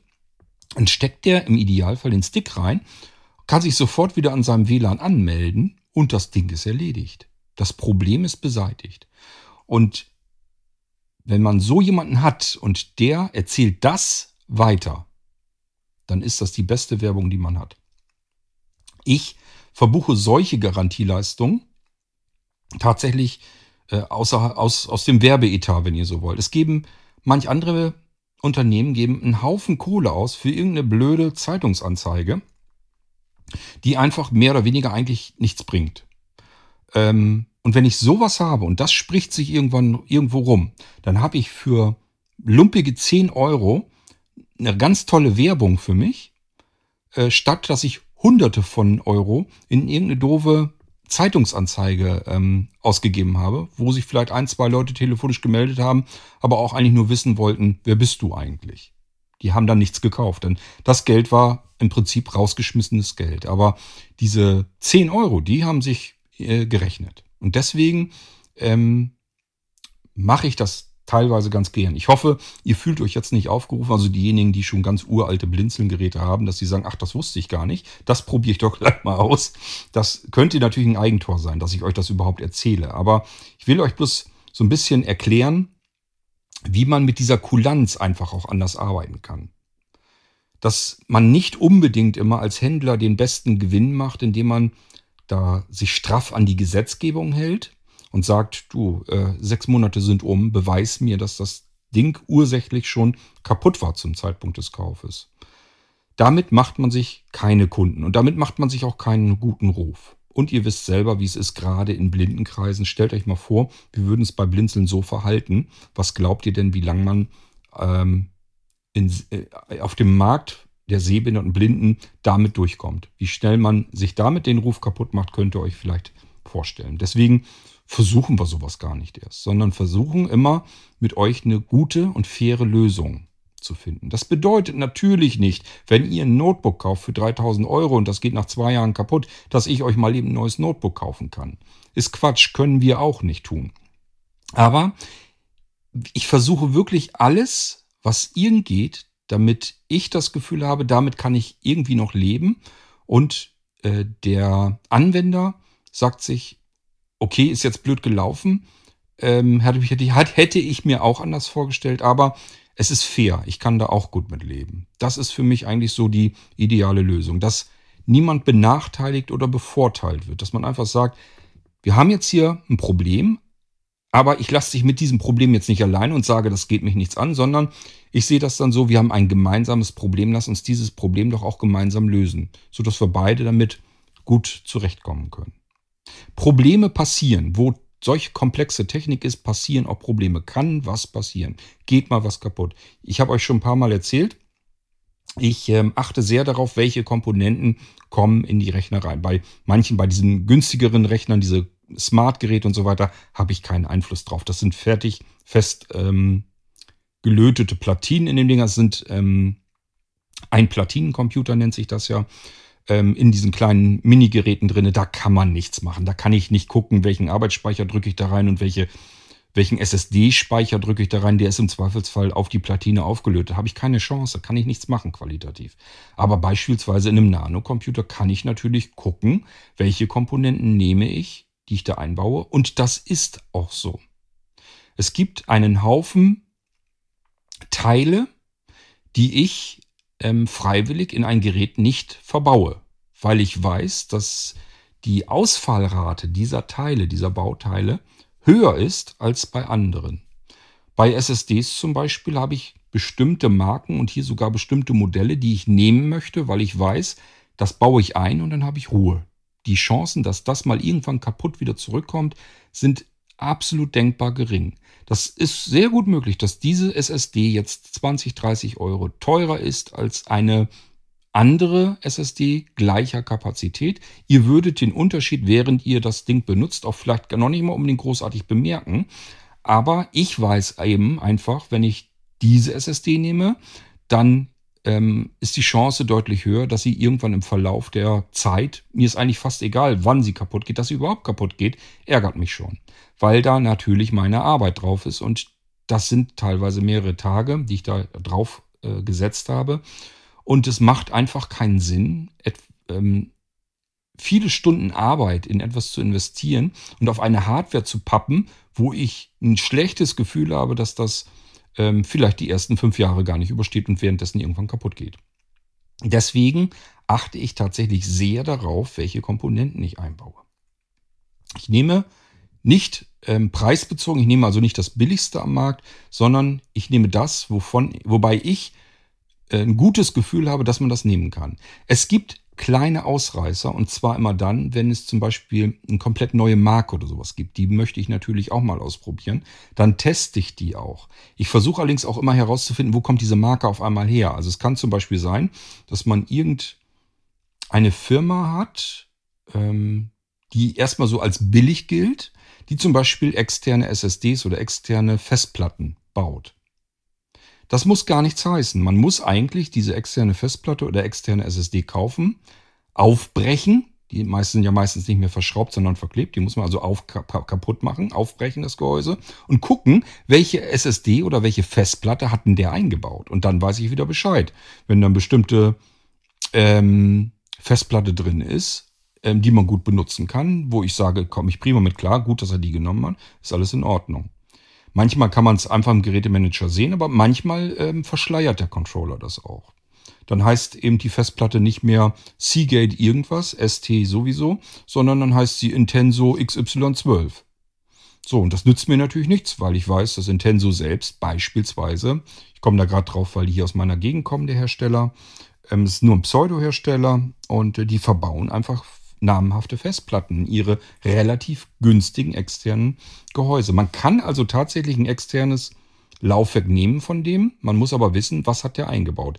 Hat er zum Beispiel eine schnell drehende Western Digital eingebaut mit 7200 Umdrehungen pro Minute, dann weiß ich, dass diese Festplatte in dem engen USB-Gehäuse überhitzt. Sie wird viel zu heiß und Hitze ist ähm, quasi wie so ein Alterungsprozess für Festplatten. Die Chancen steigen also dramatisch, dass diese Festplatte irgendwann im Verlauf ihrer Benutzungszeit kaputt geht. Und ich rede nicht davon, dass sie nach zehn Jahren kaputt sondern irgendwann in den nächsten Jahren. Und das ist selbst dann ärgerlich, wenn sie nach vier Jahren kaputt geht. Ich finde, wenn ich eine Festplatte mir kaufe und die geht schon nach drei oder vier Jahren kaputt, dann ärgert mich das, weil es eigentlich auch nicht sein müsste. So, und wenn ich einfach weiß, ich habe hier eine andere, einen anderen Hersteller, der die baut und der baut dann, die bauen dann vielleicht in ihre externen Gehäuse von dem Hersteller ein Modell ein, was nur mit 5400 Umdrehungen ähm, dreht, was für USB, also externe Geräte, immer noch vollständig ausreicht. Das können wir trotzdem nehmen. Da merken wir nicht viel Nachteile. Wir haben den großen Vorteil, diese Festplatte, dadurch, dass sie langsamer dreht, wird sie nicht so heiß. Und dadurch, dass sie in diesem engen USB-Gehäuse sitzt, kann auch kein Hitzestau passieren und somit läuft das Ding einfach äh, länger. Die wird vielleicht sogar nie kaputt gehen wenn wir Glück haben. So, das ist also die Art und Weise, wie ich an die Komponenten herangehe, wie ich etwas heraussuche. Dort, wo ich es äh, beeinflussen kann. Okay, also wir haben jetzt mal so ein bisschen die Gewährleistungspflicht durchleuchtet, auch so ein bisschen zeitlich mal geguckt, wo könnte das eigentlich so herkommen. Man brauchte halt irgendwann eine gesetzliche Regelung, wo jeder weiß, wie der Weg äh, abläuft. Wenn zwei Menschen sich uneinig sind, dann muss man einfach wissen, wer ist jetzt in, welcher Position, wie ist der Weg hier, den wir jetzt zusammen gehen wollen. Aber ich habe euch auch gesagt, ähm, ein seriöser Händler, der an seiner Zukunft arbeitet, das heißt, der will nicht morgen irgendwie vom Markt weg sein, sondern möchte vielleicht auch, dass der Kunde vielleicht im Idealfall sogar noch wiederkommt, weil er gut behandelt wurde. Oder aber er spricht, spricht sich sogar rum, dass diese Firma nun besonders gut ähm, auf solche Dinge reagiert. Das spricht sich eben alles rum und deswegen kaufen die Leute dann vielleicht wieder bei diesem Händler und alles ist in Ordnung. Es macht nicht immer Sinn, ähm, sich auf sein Recht zu berufen. Ähm, hat in dem Moment den Vorteil, dass er dieses eine Problem vom Tisch hat. Aber auch das spricht sich nach draußen hin herum und er hat vielleicht deswegen drei, vier, fünf neue Kunden, die er sonst hätte bekommen können, die bekommt er jetzt vielleicht nicht mehr, weil andere ihn, äh, andere vor diesem Händler gewarnt haben, weil die gesagt haben, ja, der hat gute Preise, kannst du gut kaufen, da was. Wenn du da aber was damit hast, ähm, tauscht der dir das nicht aus. Der stellt sich an wie nichts Gutes. Ähm, ich würde da nicht nochmal was kaufen. So, und das ist natürlich auch ein Schaden, den man haben kann. Den sind sich nicht alle Händler immer bewusst. Also die meisten Händler sagen sich, was interessiert mich? Ein vielleicht Kunde, den ich irgendwann in zwei Jahren mal haben könnte, ähm, wenn ich dafür jetzt ein Problem auf meine Kosten übernehme, ähm, für die ich mich jetzt im Moment eigentlich gar nicht verantwortlich fühle. So, und deswegen wird da draußen ähm, relativ selbstverständlich ganz viel auf Kulanz gemacht. Dort, wo das nicht so gut funktioniert, ist, nach meinen Erfahrungen jedenfalls, wenn man direkt in Asien etwas einkauft, was ja heute auch kein Hexenwerk mehr ist. Als ich begonnen bin mit meinem Kram, ähm, war das noch was Besonderes. Da konnte ich mir noch sagen, du hast ja Groß- und Außenhandelskaufmann gelernt. Ähm, jetzt benutzt du das auch, was du gelernt hast. Da war das noch was Besonderes, irgendwas zu importieren, mit Import- und Exporthändlern und so weiter zu arbeiten, mit den Absicherungen, Versicherungen, die man dafür hat, ähm, mit den unterschiedlichen Währungen und, und, und. Das war noch ähm, relativ aufregend und komplex. Da hat das noch nicht jeder machen können. Heute reicht ein Blick bei eBay und Amazon und ich kann das Zeug im Prinzip mir genauso gut auch als Endverbraucher direkt aus China schicken lassen. Die Chinesen wissen aber natürlich, das Einzige, was für sie interessant ist, ist die Zeit, die es braucht, bis sich der Kunde auf der Plattform, wo das Ganze verkauft wurde, äh, nicht mehr negativ über diesen Verkäufer äußern kann. Hm, könnt ihr selber vielleicht mal ausprobieren, wenn ihr irgendwas habt. Dann habt ihr, wenn ihr zum Beispiel bei eBay was kauft, da hat man, glaube ich, 30 Tage, ich glaube, bei Amazon ist ja auch so, hat man ja, glaube ich, 30 Tage lang Zeit, ähm, zu reklamieren. Dass man sagt, irgendwas ist mit dem Ding nicht in Ordnung, ich will das zurückgeben. Ähm, und das ist genau die interessante Zeit für den asiatischen Raum, für die Händler, die dort unterwegs sind. Denn die sagen sich, wenn diese 30 Tage um sind, dann kann der mir keine negative Bewertung bei eBay oder bei Amazon mehr geben. Diese 30 Tage, die muss ich überstehen, die sind wichtig. Und dadurch, dass die so ewig lange Lieferzeiten haben, ist da gar nicht so viel Platz dazwischen. Also ist nicht so, dass er jetzt irgendwie lange überbrücken muss, sondern reicht im Prinzip eigentlich schon fast, wenn er ein Produkt hergeschickt hat, und die sind ja nun wirklich manchmal minderwertig, das kann man immer noch nach wie vor sagen wenn ich im asiatischen Raum was bestelle. Da sind gute Sachen dazwischen, keine Frage. Denn wenn wir hier von Markenherstellern, die kaufen ja auch dort ein. Also es gibt sehr viele gute Sachen, die dort, die, die man dort kaufen kann. Aber es gibt natürlich nach wie vor auch den billigen Plünn, der von im Prinzip eigentlich schon als Wegwerfteil hierher geschickt wird. So, und wenn ich sage, ich habe das jetzt bekommen, aber es funktioniert überhaupt nicht, ist kaputt. Jetzt kann ich mir überlegen, will ich mir überhaupt den Ärger antun, mit denen in Kontakt zu treten, denn ich kenne das Spiel schon, die meisten fangen dann an mit irgendwelchen Hinhaltetaktiken, das sagen, die sagen dann, äh, ich verstehe Deutsch nicht so gut, mach mir mal bitte ein Foto davon, was du da eigentlich hast, damit ich mir das selbst angucken kann. Natürlich alles im Brachial umgesetzt, also äh, übersetzt, so dass man das selber erstmal rauslesen muss, was will der jetzt eigentlich, wo man sich dann fragt, warum soll ich in dem das jetzt fotografieren? Ähm, das weiß er doch, wie sein Produkt aussieht. Und es funktioniert halt einfach nicht. Das kann, da kann man nichts fotografieren. Das ist einfach nur, damit man beschäftigt ist. Damit diese Zeitspanne, bis ich keine Bewertung mehr abgeben kann, überbrückt ist. Und danach wird man nämlich feststellen, dass nicht selten diese asiatischen Händler sich nicht mehr melden. Ähm, also innerhalb dieser ersten Zeit müssen Sie befürchten, der jagt mir, wenn er unzufrieden ist, eine schlechte Bewertung rein. Dann kann ich kein Zeugs mehr verkaufen in Deutschland. Danach ist mir es eigentlich egal. Da will ich gar nichts mehr von dem Kerl wissen. Melde ich mich gar nicht mehr. Das ähm, ist mir verstärkt aufgefallen bei ähm, asiatischen Händlern. Ich will das aber auf gar keinen Fall pauschalisieren. Das sind nicht alle so. Aber es ist dort verstärkt, was mir in Deutschland eben gar nicht passieren würde. Mit einem deutschen Händler wird das wahrscheinlich jedenfalls gar nicht vorkommen. Da habe ich jedenfalls ähm, bessere Erfahrungen.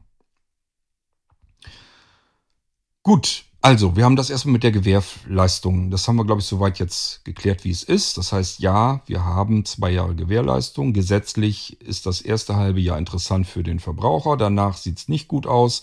Aber zum Glück haben wir sehr viele seriöse Händler, die ganz gerne am Markt bleiben möchten. Und die sagen sich, na, wenn Gewährleistungspflicht, dann ähm, kümmere ich mich trotzdem drum, auch auf meine Kosten mache ihm das wieder fertig, denn das spricht sich einfach nicht so gut herum, wenn man, wenn behauptet wird, bei dem würde ich nichts kaufen, das hält keine zwei Jahre lang durch und wenn es kaputt ist, dann wird es auch nicht ersetzt oder repariert.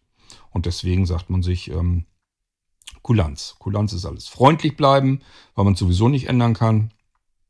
Ähm, nicht, dass ihr denkt, das wurmt einen nicht, wenn man viel Geld für etwas ausgeben muss, wo man sich sagt, kann ich eigentlich ja auch nichts für, dass es jetzt kaputt gegangen ist. Ich weiß 100 Prozent, das war in, völlig in Ordnung, als ich das verkauft habe. Und nur darum geht's ja, wie gesagt. Aber es kann eben danach kaputt gehen. Ähm, das muss man mit einpreisen. Muss man sich einfach sagen, ist jetzt blöd, ist kaputt gegangen, muss ich aber bezahlen.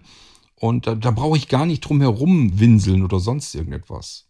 Das ist einfach, muss man von vornherein mit einkalkulieren. Gar nicht erst drauf ähm, einlassen, auf irgendwelche Diskussionen oder sowas gar nicht erst so nah. Ähm, das kann ich jetzt aber nicht ähm, ähm, reparieren oder austauschen. Das äh, betrifft mich eigentlich nicht. Das war alles in Ordnung, als ich sie gar nichts drauf einlassen.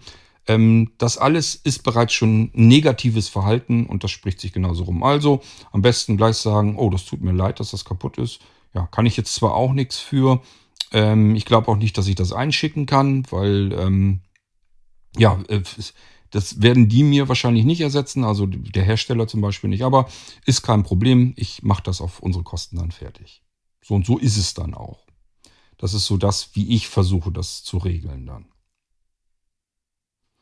Ähm, übrigens immer, es ist wichtig, ähm, wie man miteinander umgeht. Also wenn ich liebe Kunden habe, dann kümmere ich mich auch lieb darum und auch gerne. Also ich finde, dann ist das für mich auch völlig klar. Wenn ein Kunde mir gegenüber freundlich ist, nett ist, so wie ich das ja auch normalerweise bin, dann kriegt man das auch wieder in den Griff und dann mache ich das auch gerne. Ich habe jetzt auch wieder Kunden gehabt, die hat eine Tastatur gekauft.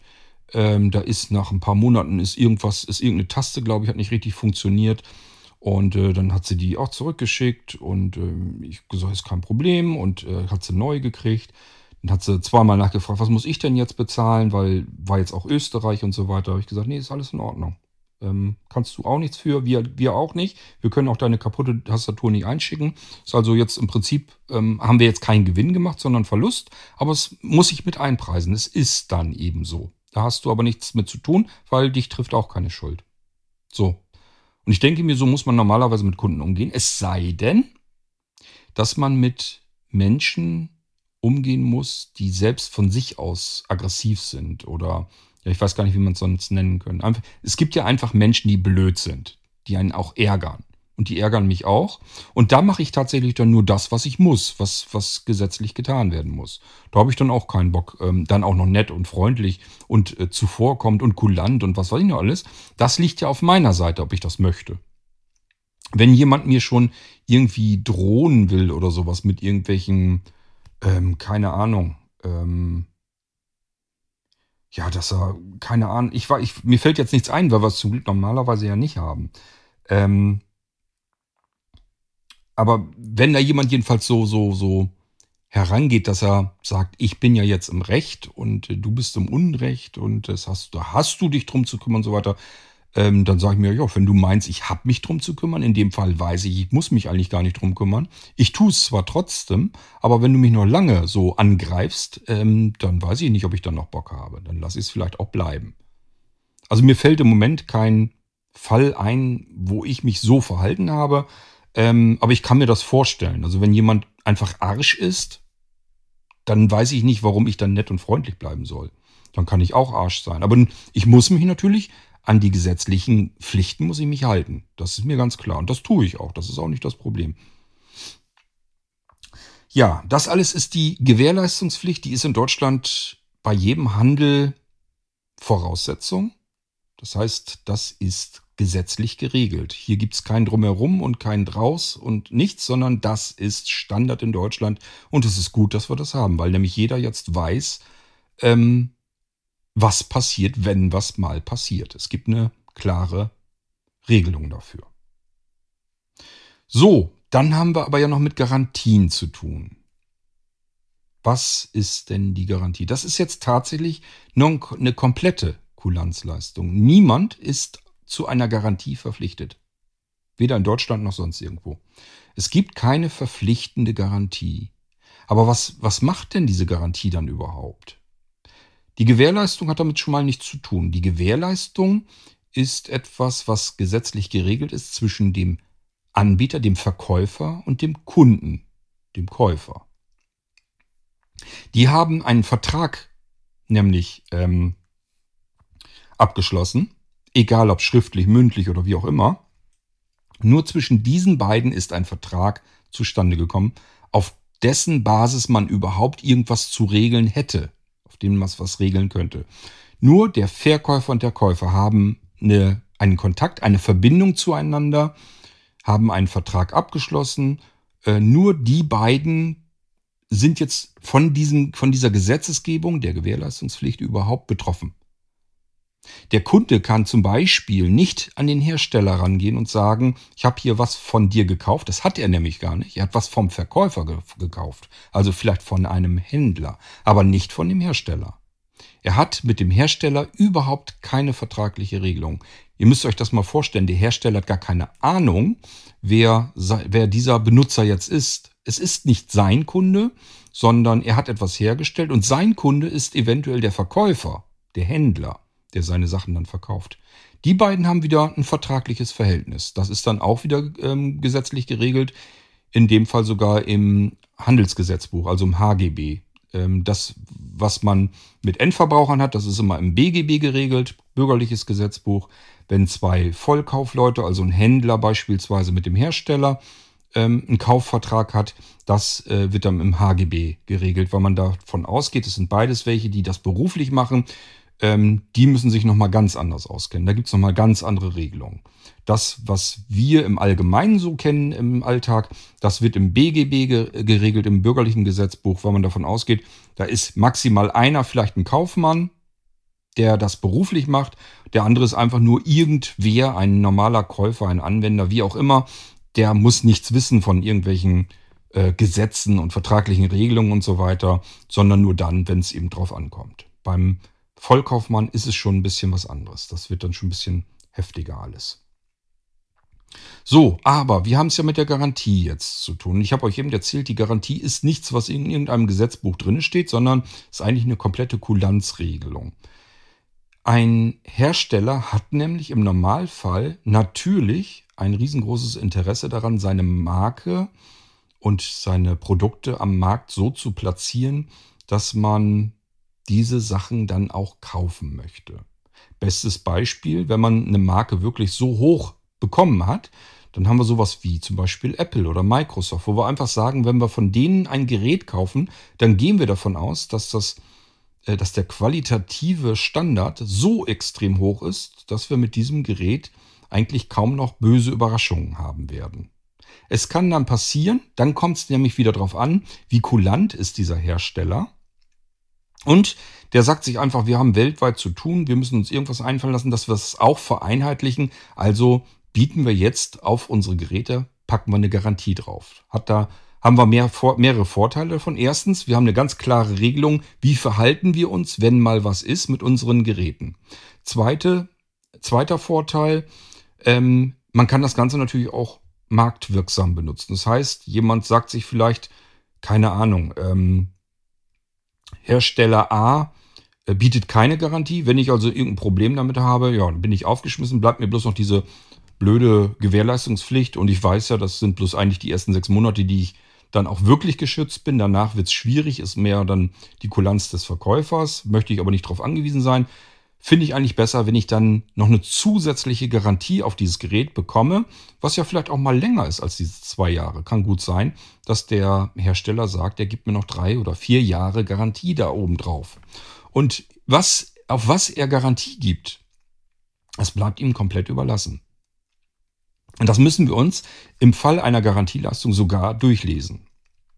Das heißt, wir können jetzt nicht davon ausgehen, wenn wir Computer kaufen und wir kriegen darauf vier Jahre Garantie und dieser Rechner ist nach vier Jahren geht er kaputt. Also nicht nach vier Jahren, sondern im vierten Jahr geht er kaputt. Wir sagen uns, naja gut, die Gewährleistung ist jetzt rum, das heißt zum Verkäufer muss ich jetzt nicht mehr gehen, aber ich habe ja noch Garantie vier Jahre lang.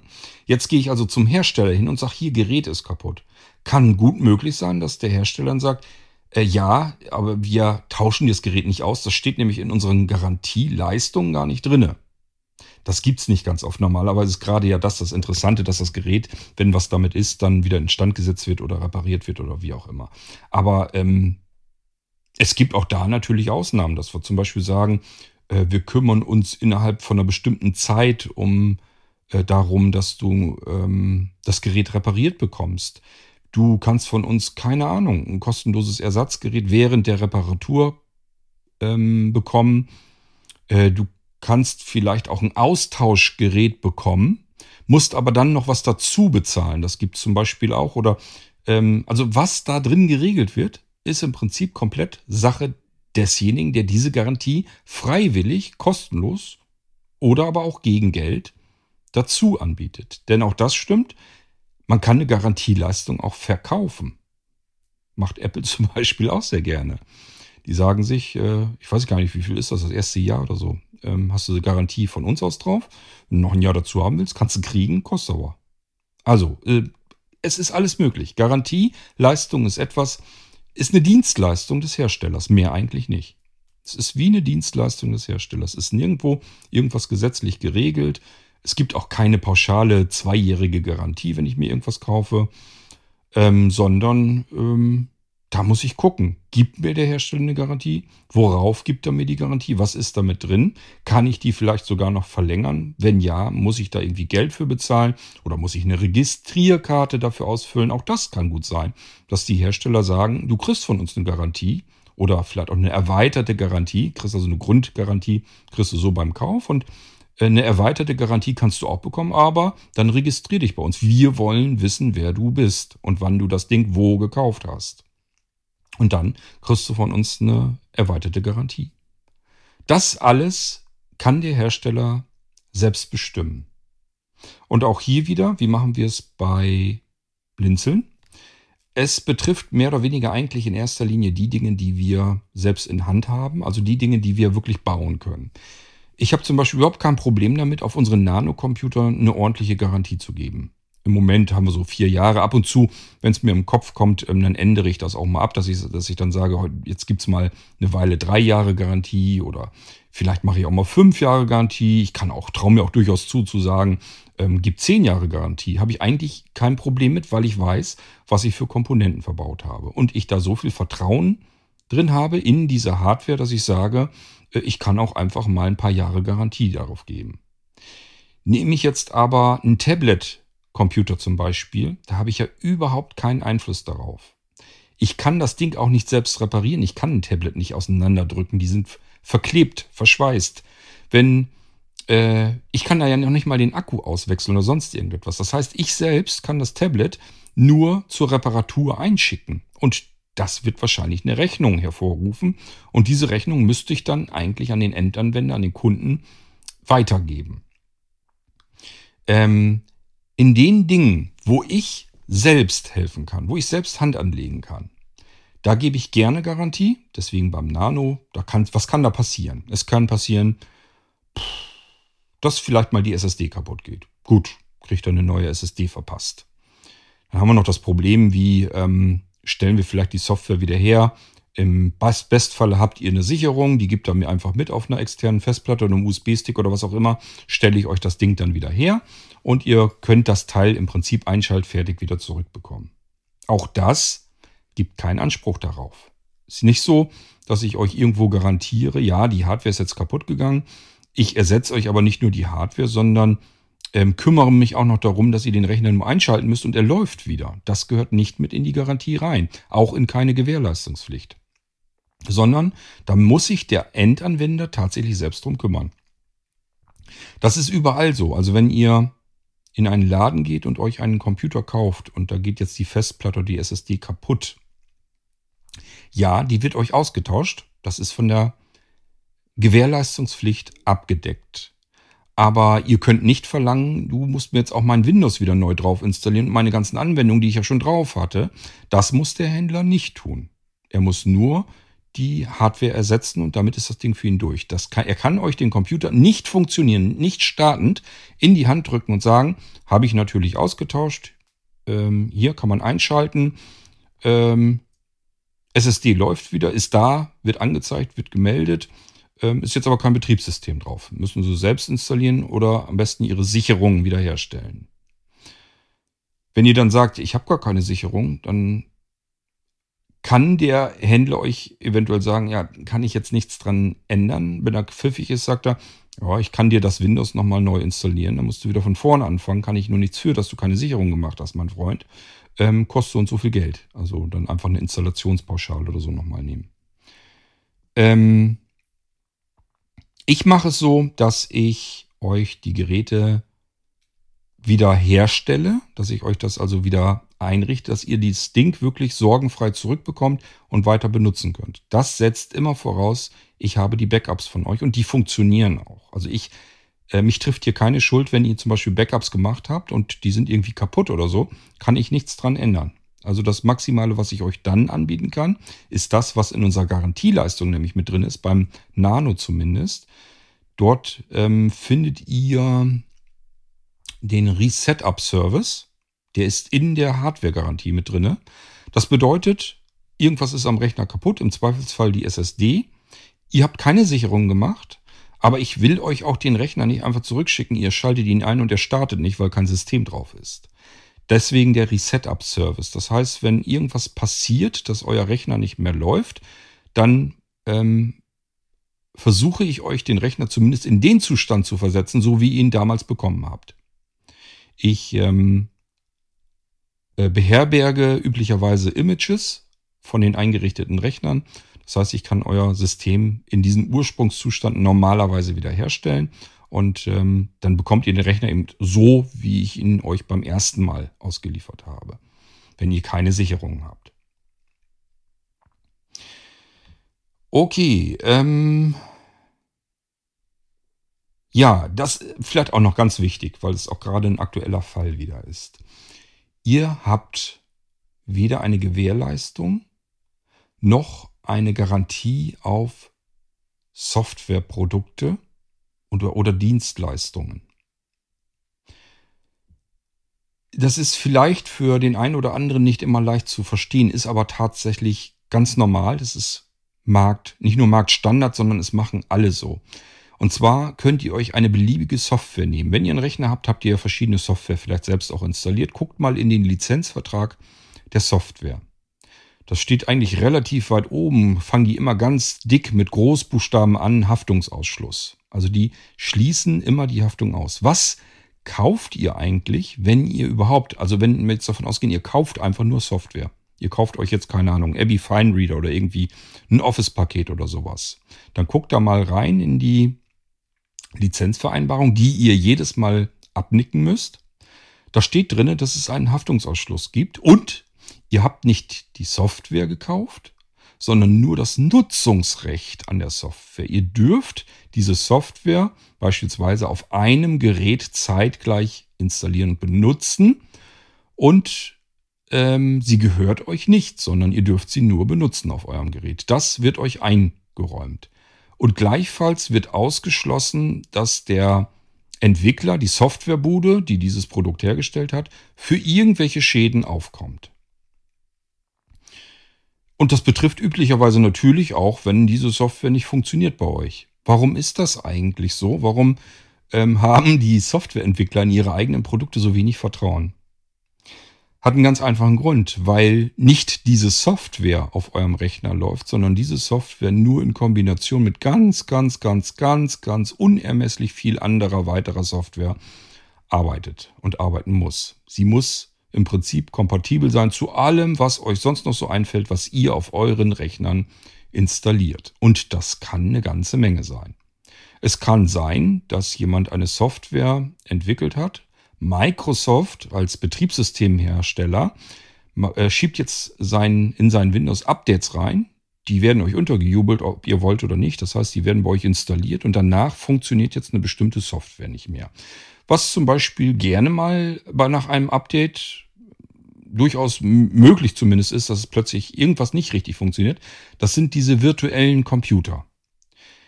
Ihr wisst, ich benutze dafür VirtualBox. Das ist eine Software, eine ähm, Virtualisierung von für Computerbetriebssysteme und Anwendungen und so weiter. Das heißt, die Dinger machen einfach Gaukeln der Software, dem Betriebssystem eine virtuelle Hardware vor, die wiederum im Software programmiert ist. Diese muss sehr, sehr eng mit dem echten Betriebssystem zusammenarbeiten. Wenn sich in diesem echten Betriebssystem jetzt verändert, weil Microsoft eben sagt, wir schieben jetzt in Windows mal ein Update rein. Äh, und das war jetzt vielleicht irgendein wichtiges Update, dann kann es sein, dass VirtualBox einen Fehler schmeißt. Oder aber, dass irgendwas nicht geht, dass zum Beispiel gerade wir als sehbehinderte Blinde mit dem Ding auf einmal nicht mehr arbeiten können. Wir hören nichts mehr. Der Screenreader ist tot. Er macht keinen Mucks mehr. Das ist gut möglich, dass das durch ein Update von Microsoft kommt. Und das hat es tatsächlich auch schon gegeben, was sich bisher immer noch auswirkt. Ihr habt das im Irgendwas schon ein, zwei Mal mitbekommen, wenn ich euch die virtuellen Computer gezeigt, vorgestellt habe. Dann kam es vor, dass der virtuelle Windows XP Computer, dass der Screenreader darin nicht plapperte. Und das ist genau dadurch passiert. Denn wie ihr euch vielleicht vorstellen könntet, ähm, lief der Screenreader natürlich, als ich das Ding gebaut und eingerichtet habe. Als ich also diesen virtuellen Computer gebaut habe, zusammengeklickt habe, dann das Windows XP darauf installiert habe, dann ähm, die Extensions und so weiter installiert habe, will ich jetzt nicht alles im Detail erklären, und dann den Screenreader installiert habe, hat das natürlich alles funktioniert. Wenn es nicht funktioniert hätte, dann ähm, hätte ich natürlich überlegen müssen, was machst du jetzt? Nochmal von vorne anfangen oder ich lasse den XP-Computer weg, funktioniert dann halt nicht. Aber das hat mal funktioniert. Irgendwann im Verlauf kam dann nämlich ein Windows-Update und VirtualBox ähm, hat dann irgendein Problem damit gehabt was bis heute nicht behoben wurde. Das heißt, der virtuelle XP-Computer mit dem NVDA da drauf plappert immer noch nicht. Das ist ein Fehler, den habe ich natürlich nicht verursacht. Ähm, als ich das fertig gemacht habe, ging ja alles. Und deswegen gibt es auch einen Haftungsausschluss. Denn das ist genau das, was jetzt kürzlich erst passiert ist, dass jemand gesagt hatte, ähm, wenn dieser virtuelle Computer nicht funktioniert, dann möchte ich gern mein komplettes Gerät samt deiner Arbeit zurückgeben und mein Geld zurückbekommen. Und genau das geht nicht.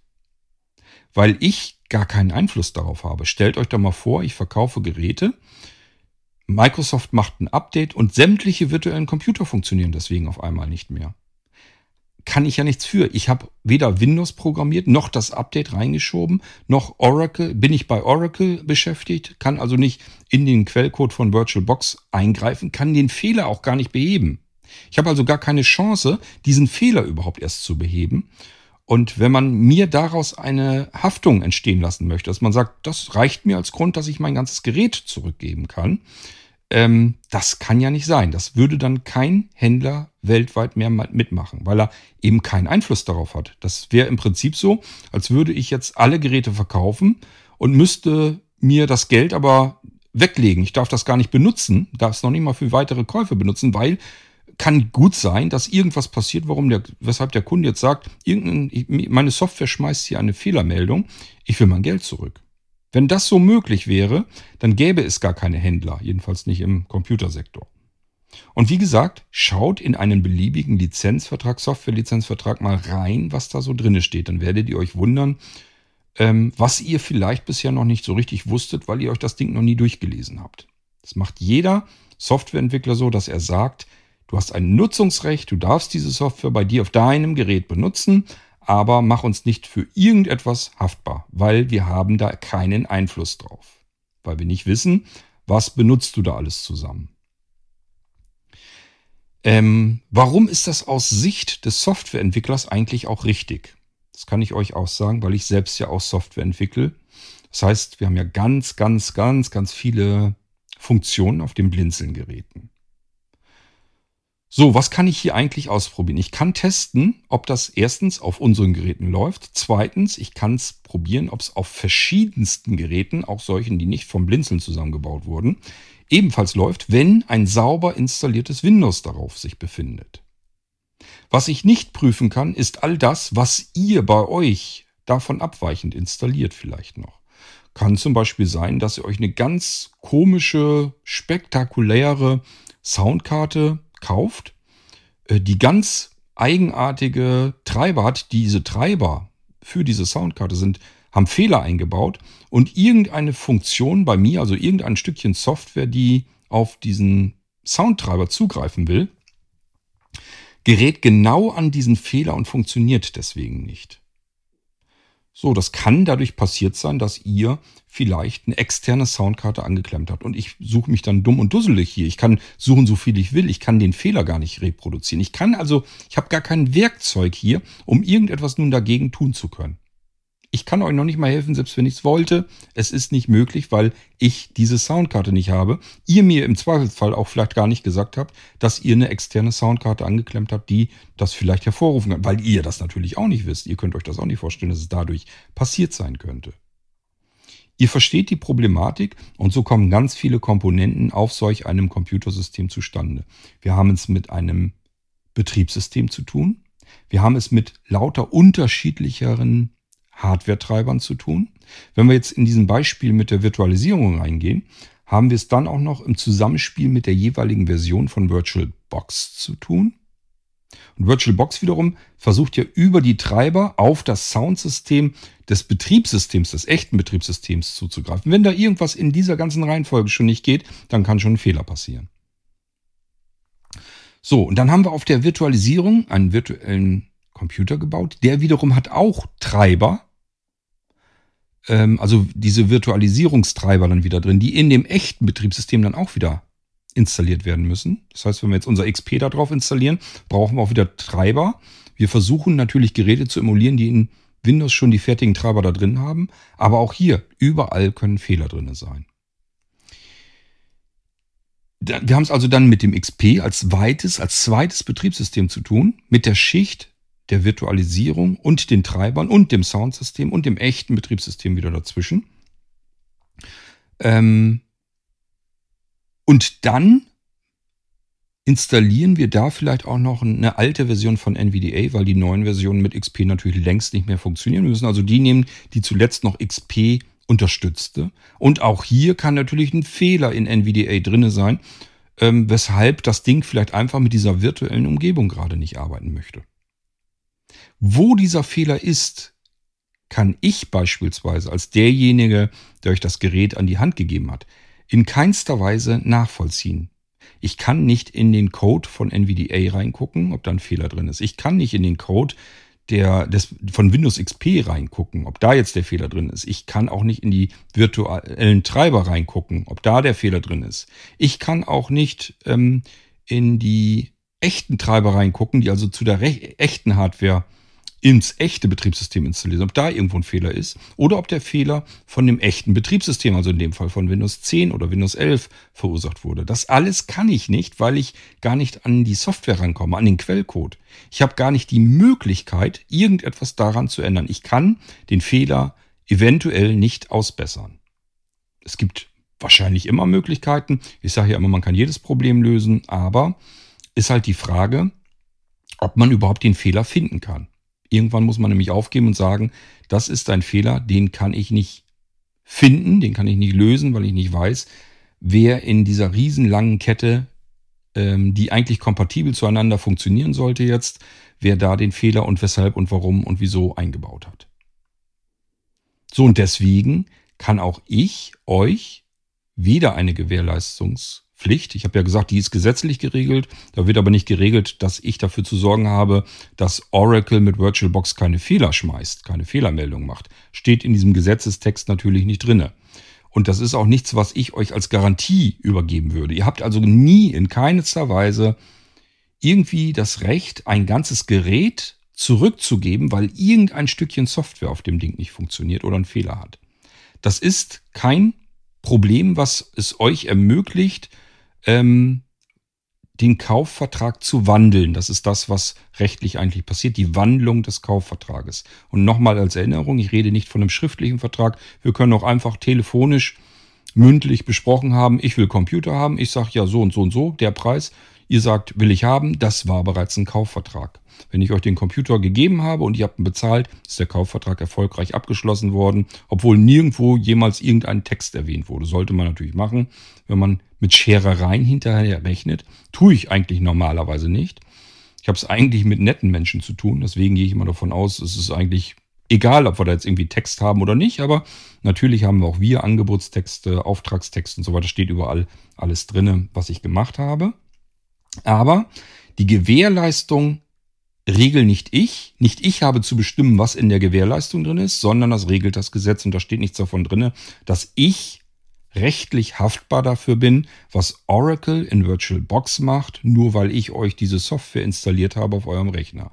Wenn die nicht geht und ich entweder nicht bereit bin, euch den Fehler zu lösen, was eigentlich nicht vorkommt, oder aber den Fehler tatsächlich nicht finden und lösen kann, dann kann ich euch sagen, löscht die Software wieder. Sie geht dann eben einfach nicht. Ich kann es nicht ändern. Wendet euch an Oracle. Das ist der Entwickler, der Hersteller dieser Software. Der wird euch sehr wahrscheinlich tatsächlich auch weiterhelfen können. Wenn Oracle VirtualBox eine Fehlermeldung schmeißt, wendet euch an Oracle und sagt, ich habe hier die und die Fehlermeldung, was soll ich tun? Okay, ähm, und dass wir uns nicht falsch verstehen, das ist keine Eigenschaft vom Blinzeln, sondern das ist überall da draußen so. Wenn ihr einen Computer kauft, Microsoft macht ein Update, Windows macht eine Fehlermeldung, startet nicht mehr richtig, crasht vielleicht sogar. Also ihr habt einen Bluescreen, Windows funktioniert überhaupt nicht mehr, der ganze Rechner geht nicht mehr, dann gibt euch das absolut kein Recht, den Rechner so eins zu eins zum Händler zurückzubringen, weil er vielleicht nur drei Wochen alt ist und ihr sagt, der geht nicht mehr, der startet nicht mehr, der ist kaputt, den gebe ich zurück und will mein Geld zurückhaben. Dieses Recht hat niemand. Hab ich nicht, hat kein anderer, egal wo man diesen Rechner gekauft hat. Wäre eine reine Kulanzlösung, wenn der Händler sagt, ist in Ordnung, nehme ich zurück, ist in Ordnung, könnt ihr euch freuen, dass der Händler das macht, aber rechtlich gibt's, gibt's das nicht. Weil er ja auch nichts dafür kann. Was kann er dafür? Er hat euch den Rechner verkauft und äh, gegeben. Da startete das Ding einwandfrei. Ihr habt da ja auch noch mit gearbeitet und plötzlich startet das Ding nicht mehr. Und das tut's nicht von irgendwie von alleine, weil sich da irgendein verdeckter Mangel eingeschlichen hat, sondern weil irgendwas passiert ist zwischenzeitlich. Hier hat's, das hat nämlich mit dem verdeckten Mangel überhaupt nichts zu tun. Da, es gibt keinen Mangel in einer Software, die sagt, jetzt funktioniert das alles und äh, durch diesen verdeckten Mangel passiert dann später irgendetwas nicht. Das ist üblicherweise nicht der Fall, sondern irgendetwas ist passiert, dass der Rechner auf einmal nicht mehr starten will. Was das sein kann, es kann ein Treiber-Update sein oder überhaupt irgendein Update oder weiß der Geier was. Alles ist möglich. Da kann man nur entweder gucken, dass man das System wieder herstellen kann, dass man also ein Recovery macht, oder aber, dass man das System neu aufspielt, neu installiert. Aber das auch ebenfalls ähm, muss nicht der Händler bezahlen. Der kann sich auch beispielsweise immer damit herausreden, dass er sagt, warum haben Sie keine Sicherung gemacht? Mit einer Software, mit der Sie Sicherung und auch Wiederherstellung machen können. Sie brauchen noch ein Backup-Programm, mit dem Sie die Sachen wieder zurückspielen können. Dann hätten Sie jetzt nämlich nur, weil der Rechner nicht mehr geht, hätten Sie jetzt nur die Sicherung zurückspielen müssen, dann wäre er wieder gegangen.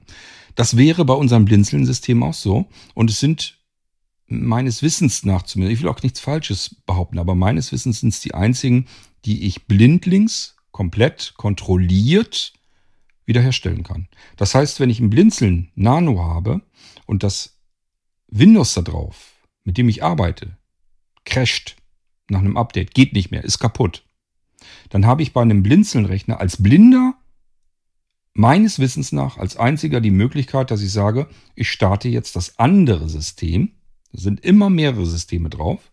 Wir liefern gar keine, also außer die reinen Pure-Kisten, liefern wir keine Systeme mehr aus, die nur ein Betriebssystem haben, nur ein Windows-System, sondern mehrere. Immer mindestens ein Notfallsystem ist dabei. So dass ihr blindlings dieses Notfallsystem starten könnt, auch das brabbelt mit euch, da läuft der Screenreader wieder und auch das hat unsere Einklicks-Sicherung und Wiederherstellung. Ihr könnt jetzt also sagen, okay, ich starte das Ding mal, wähle das Laufwerk aus, das Hauptlaufwerk, wo mein normales Windows drauf ist, was jetzt nicht mehr startet und ähm, schalte im Funktionsmenü jetzt einfach runter, einen Gang runter auf Schnell Wiederherstellung. Es steht standardmäßig auf Schnellsicherung. Ich gehe also runter auf Schnell Wiederherstellung drückt die Eingabetaste. Er fragt mich, willst du dieses Laufwerk wiederherstellen? Ich sage ja. Und dann läuft das auch normalerweise wieder. Dann könnt ihr den Rechner neu starten ins Hauptsystem und es läuft in dem Zustand, als ihr zum letzten Mal gesichert habt. Wenn ihr nie gesichert habt, dann müssen wir hoffen, dass ich das äh, ganze Ding wenigstens bei der Auslieferung gesichert habe. Dann habt ihr den Auslieferungszustand. Aber hier läuft ein Screenreader und eine Wiederherstellungssoftware, die überhaupt keine technischen Anforderungen braucht, keine Englischkenntnisse, kein gar nichts, sondern das Einzige, was es gibt, mit Cursor rauf runter, wähle ich das Laufwerk aus, was wiederhergestellt werden muss. Dann gehe ich in ein Menü, gehe von schnell wieder, Quatsch, von Schnellsicherung auf Schnellwiederherstellung, Enter-Taste, fertig. Das kriegt jeder hin. Und damit kann man seine Sicherung dann wiederherstellen. Und das alles, wie gesagt, Screenreader kontrolliert. Und ich wüsste von keinem anderen ähm, Windows-System auf dem Markt, mit dem sowas so geht. Also wo ich ein Recovery-System im Prinzip drinne habe, das ich blind komplett völlig problemlos bedienen kann. Ähm, wenn ihr da irgendwas anderes könnt, könnt ihr mir gerne mitteilen. Also ich wüsste jedenfalls nichts. Im Windows-Bereich jedenfalls nicht. Gut. Ähm, sind wir jetzt alles durch? Ich bin am überlegen. Gewährleistungspflicht und Garantie habe ich euch eigentlich soweit alles erklärt. Wie wir es bei Blinzeln handhaben, habe ich euch auch erklärt. Bei normalen Dingen, die ihr kauft, ähm, ist die normale Gewährleistungspflicht. Also wenn ihr jetzt irgendwie, keine Ahnung, Zubehör kauft, Tastatur, Bildschirm oder sowas, da ist die ganz stinknormale Gewährleistungspflicht. Plus eventuell hat der Hersteller euch eine Herstellergarantie gegeben. Wenn ihr zum Beispiel einen Bildschirm, keine Ahnung, von Samsung oder so kauft und Samsung sagt, ähm, auf unsere Bildschirme geben wir euch drei Jahre Garantie, dann habt ihr diese Herstellergarantie natürlich noch da drauf. Kein Thema. Aber das wäre zum Beispiel was, das haben wir bei Blinzel nicht hergestellt. Was soll ich euch da eine Garantie drauf geben? Das ist Unsinn. Aber die Gewährleistungspflicht, die betrifft uns immer bei allem, was ihr bei Blinzeln kauft. Genauso wie woanders habt ihr eine Gewährleistungspflicht drauf, die ich euch aber soweit erklärt habe. Und was nicht funktionieren kann, ist alles, was mit Software zu tun hat und so weiter. Da kann euch kein Mensch eine, für etwas haften. Also das geht halt einfach nicht. Ähm, das Einzige, was man zusichern kann, ist, dass man keinen groben Unfug getrieben hat. Das heißt, ich habe euch keine Programme ähm, programmiert und auf den Rechner gebracht, ähm, wo ihr jetzt zum Beispiel versehentlich irgendwie draufkommen könntet und das Ding äh, macht euch die komplette Festplatte platt. Löscht euch das ganze System da drauf. Das kann im Normalfall nicht passieren. äh, jedenfalls nicht so, dass ich es mutwillig so programmiert hätte, um euch zu ärgern. Das ist das, was eigentlich im Prinzip Softwareentwickler ausschließen können, dass sie irgendwas ähm, wissentlich so programmiert haben, dass irgendwelche fatalen Probleme auftauchen sollten oder könnten. Aber sie können natürlich nicht vorhersehen, was passiert alles im Zusammenspiel mit all der anderen Software, die auf solch einem System ja auch noch installiert ist und läuft. So, und da habe ich ebenso wenig Einfluss drauf, deswegen kann ich da auch keine Haftung übernehmen und irgendwie ähm, sagen, ja klar, kriegst du dein, äh, dein Geld zurück und ich nehme das Gerät zurück.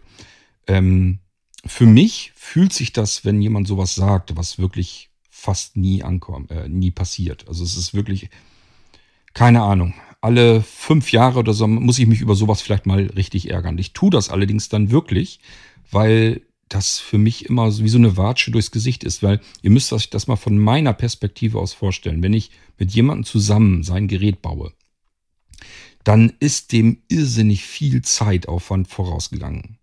Ich habe mit diesem Menschen am liebsten per Sprachnachrichten vorher hin und her diskutiert, wie wollen wir das Ding jetzt zusammenbauen? Was wollen wir wo hinein investieren, wo wollen wir, für welche Komponenten wollen wir vielleicht ein bisschen mehr anlegen, für welche Komponenten, die sind wichtiger, äh, unwichtiger. Da können wir vielleicht ein bisschen sparsamer mit umgehen und auch was Billiges kaufen. Das muss ich mit euch beratschlagen. Ich berate euch dann auch. Und irgendwann haben wir ja das Gerät so zusammen, dass es für euch am besten passt. So, und dann geht es dabei, wie soll ich euch das installieren und einrichten? Was wollt ihr für einen Screenreader drauf haben? Welcher soll starten? Äh, welcher soll zur Not auch noch mit drauf sein? Und so weiter und so fort. Welche Betriebssysteme sollen drauf sein? Das alles bequatsche ich mit euch ja auch. Das heißt, wir haben schon mal vielleicht sogar, wenn es ganz blöd läuft, Stunden, die vorher hin und her gegangen sind. Dann fange ich an, die Sachen zu bestellen. Auch das dauert eine ganze Weile. Ähm, weil ich die Geräte eben nicht fix und fertig einfach so einkaufen kann, sondern die Komponenten zusammenstellen muss. Und wie gesagt, ähm, ich gucke immer, was kriege ich am Markt ähm, so, dass ich ein gutes Gefühl dabei habe, dass ich gute, ordentliche Komponenten bekomme, die auch ich so genommen hätte. Ich baue Geräte generell grundsätzlich immer so, wie ich sie für mich auch gebaut hätte. Und zwar auch zu dem jeweiligen Budget. Das kann also sein, dass ihr mir ein viel zu niedriges Budget nennt, weil ihr sagt, ich will da jetzt nicht so viel Geld ausgeben. Das ist gut möglich, dass ich dann sage, oh, na gut, das hätte ich jetzt vielleicht nicht unbedingt gemacht. Aber gut, wenn wir nicht mehr Geld haben, kann ich nicht mehr ausgeben. Ist ja euer Geld. Ich kann ja nicht mehr Geld ausgeben, als ihr da hineinstecken wollt. Also muss ich die Komponenten vielleicht auch mal dann so kaufen, wie es vielleicht selbst vermieden hätte. Kommt äußerst selten vor. Und selbst dann suche ich immer noch das Bestmögliche heraus, was man für das Geld dann eben noch kriegen kann, dass wir im Budget sind, ich aber keine Magenschmerzen habe.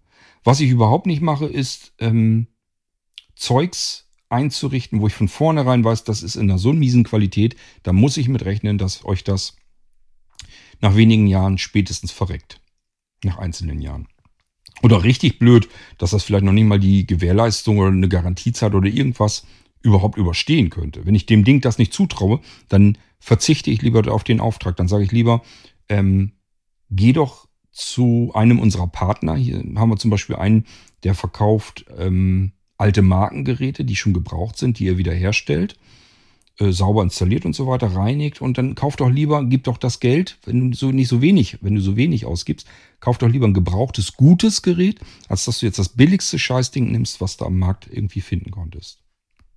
Das heißt, ich, dann scheuche ich euch tatsächlich auch mal weg zu jemand anderen hin, wo ich einfach weiß, da werdet ihr besser mit beraten.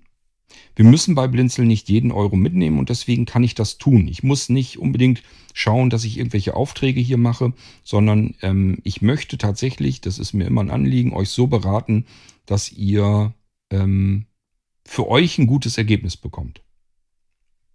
Und das kann auch mal sein, dass das gute Ergebnis vom Blinzeln nicht zu machen ist. Dass ich euch dann wegschicken muss und sagen muss, ähm, nimm das lieber hier und da. Ähm, da bekommst du für das Geld wahrscheinlich Besseres. Das passiert ab und zu mal, selten, aber es passiert. Okay, ähm, ich bin überlegen, irgendwas wollte ich euch, glaube ich, noch erzählen. Ähm, aber wir sind soweit eigentlich auf alles eingegangen. Ach ja, nee, siehst du, genau das wollte ich. Warum, warum ich mich darüber so ärgere, deswegen da war mal bei zugange. Ähm, also ich habe das Gerät dann gebaut und dann wird es eingerichtet. Das dauert am längsten Zeit. Das kann sein, dass ich mit eurem Gerät mehrere Tage beschäftigt bin. Das macht kein anderer Händler, ist mir vollkommen klar. Das ist völlig unwirtschaftlich. Und deswegen gibt es das auch nicht nochmal, dass Geräte irgendwo so eingerichtet werden, wie Blinzeln das macht. Wir sind alleiniger Anbieter dieser speziellen Systeme, so wie wir sie einrichten. Es gibt es nirgendwo anders. Man kann nicht sagen, ja, bei Blinzeln, der Cord, den finde ich aber doof, dann kaufe ich mir das Gerät eben bei Amazon oder Ebay oder bei meinem Händler um die Ecke. Wird nicht passieren. Könnt ihr so nicht bekommen. Wenn ihr denkt, ihr könnt es so bekommen, habt ihr gar nicht verstanden, was die Geräte von Blinzeln sind, wo die Besonderheiten sind. Kann ich euch Brief und Siegel drauf geben, habt ihr überhaupt nicht begriffen. Dann denkt ihr, ich kaufe bei Blinzeln einen ganz normalen Standard-PC könnt ihr bekommen, sind Pure-Systeme. Da sage ich ja sowieso immer, ähm, kauft die doch woanders, wo sie billig sind. Pure-Systeme, einfach nur ein stinknormales Windows installieren, dass es auf den Desktop startet und dann vielleicht noch einen Screenreader drauf pappen, das kann jeder. Das kann wirklich jeder. Und das ist die langweiligste Arbeit, die ich mir für mich überhaupt vorstellen kann. Deswegen bin ich nicht böse darum, wenn man dann sagt, ähm, kann ich es auch woanders nehmen. Wo ich sage, wo das überhaupt was bringt, ist, wenn ihr sagt, den Nano-Computer von Blinzeln, den hätte ich schon ganz gerne. Aber ich will das mit diesem ganzen Blinzeln-Krempel da nicht drauf haben. Ich will eigentlich nur einen Windows 10 da drauf haben. Der soll funktionieren, der soll flott sein, sollen gute Komponenten sein. Cord kennt sich damit aus, der sucht mir vernünftige Komponenten aus, baut mir die ein und ich habe einen leistungsfähigen Rechner mit Windows 10 drauf. So, kann also einen Grund geben, warum ihr ein Pure-System von Blinzeln haben wollt. Aber wenn es nur um den Preis ist, dann würde ich sagen, Geht irgendwo hin zu einem großen Anbieter, bestellt euch das Ding, da ist eine 0815 Windows drauf und gut ist. Das könnt ihr tatsächlich woanders bekommen. Die Blinzeln-Vollsysteme mit dem, was die Dinger alles können, die könnt ihr nirgendwo anders alternativ bekommen. Das gibt's nicht und das wird auch keiner machen. Nie und niemals, weil äh, sich kein Mensch hinsetzt, mehrere Tage an einem Gerät arbeitet. Dann würde er nämlich ganz schnell pleite gehen. So, bei Blinzeln können wir das machen, weil wir einfach kein Geld benötigen, von dem Menschen leben müssen. Ich lebe hiervon nicht.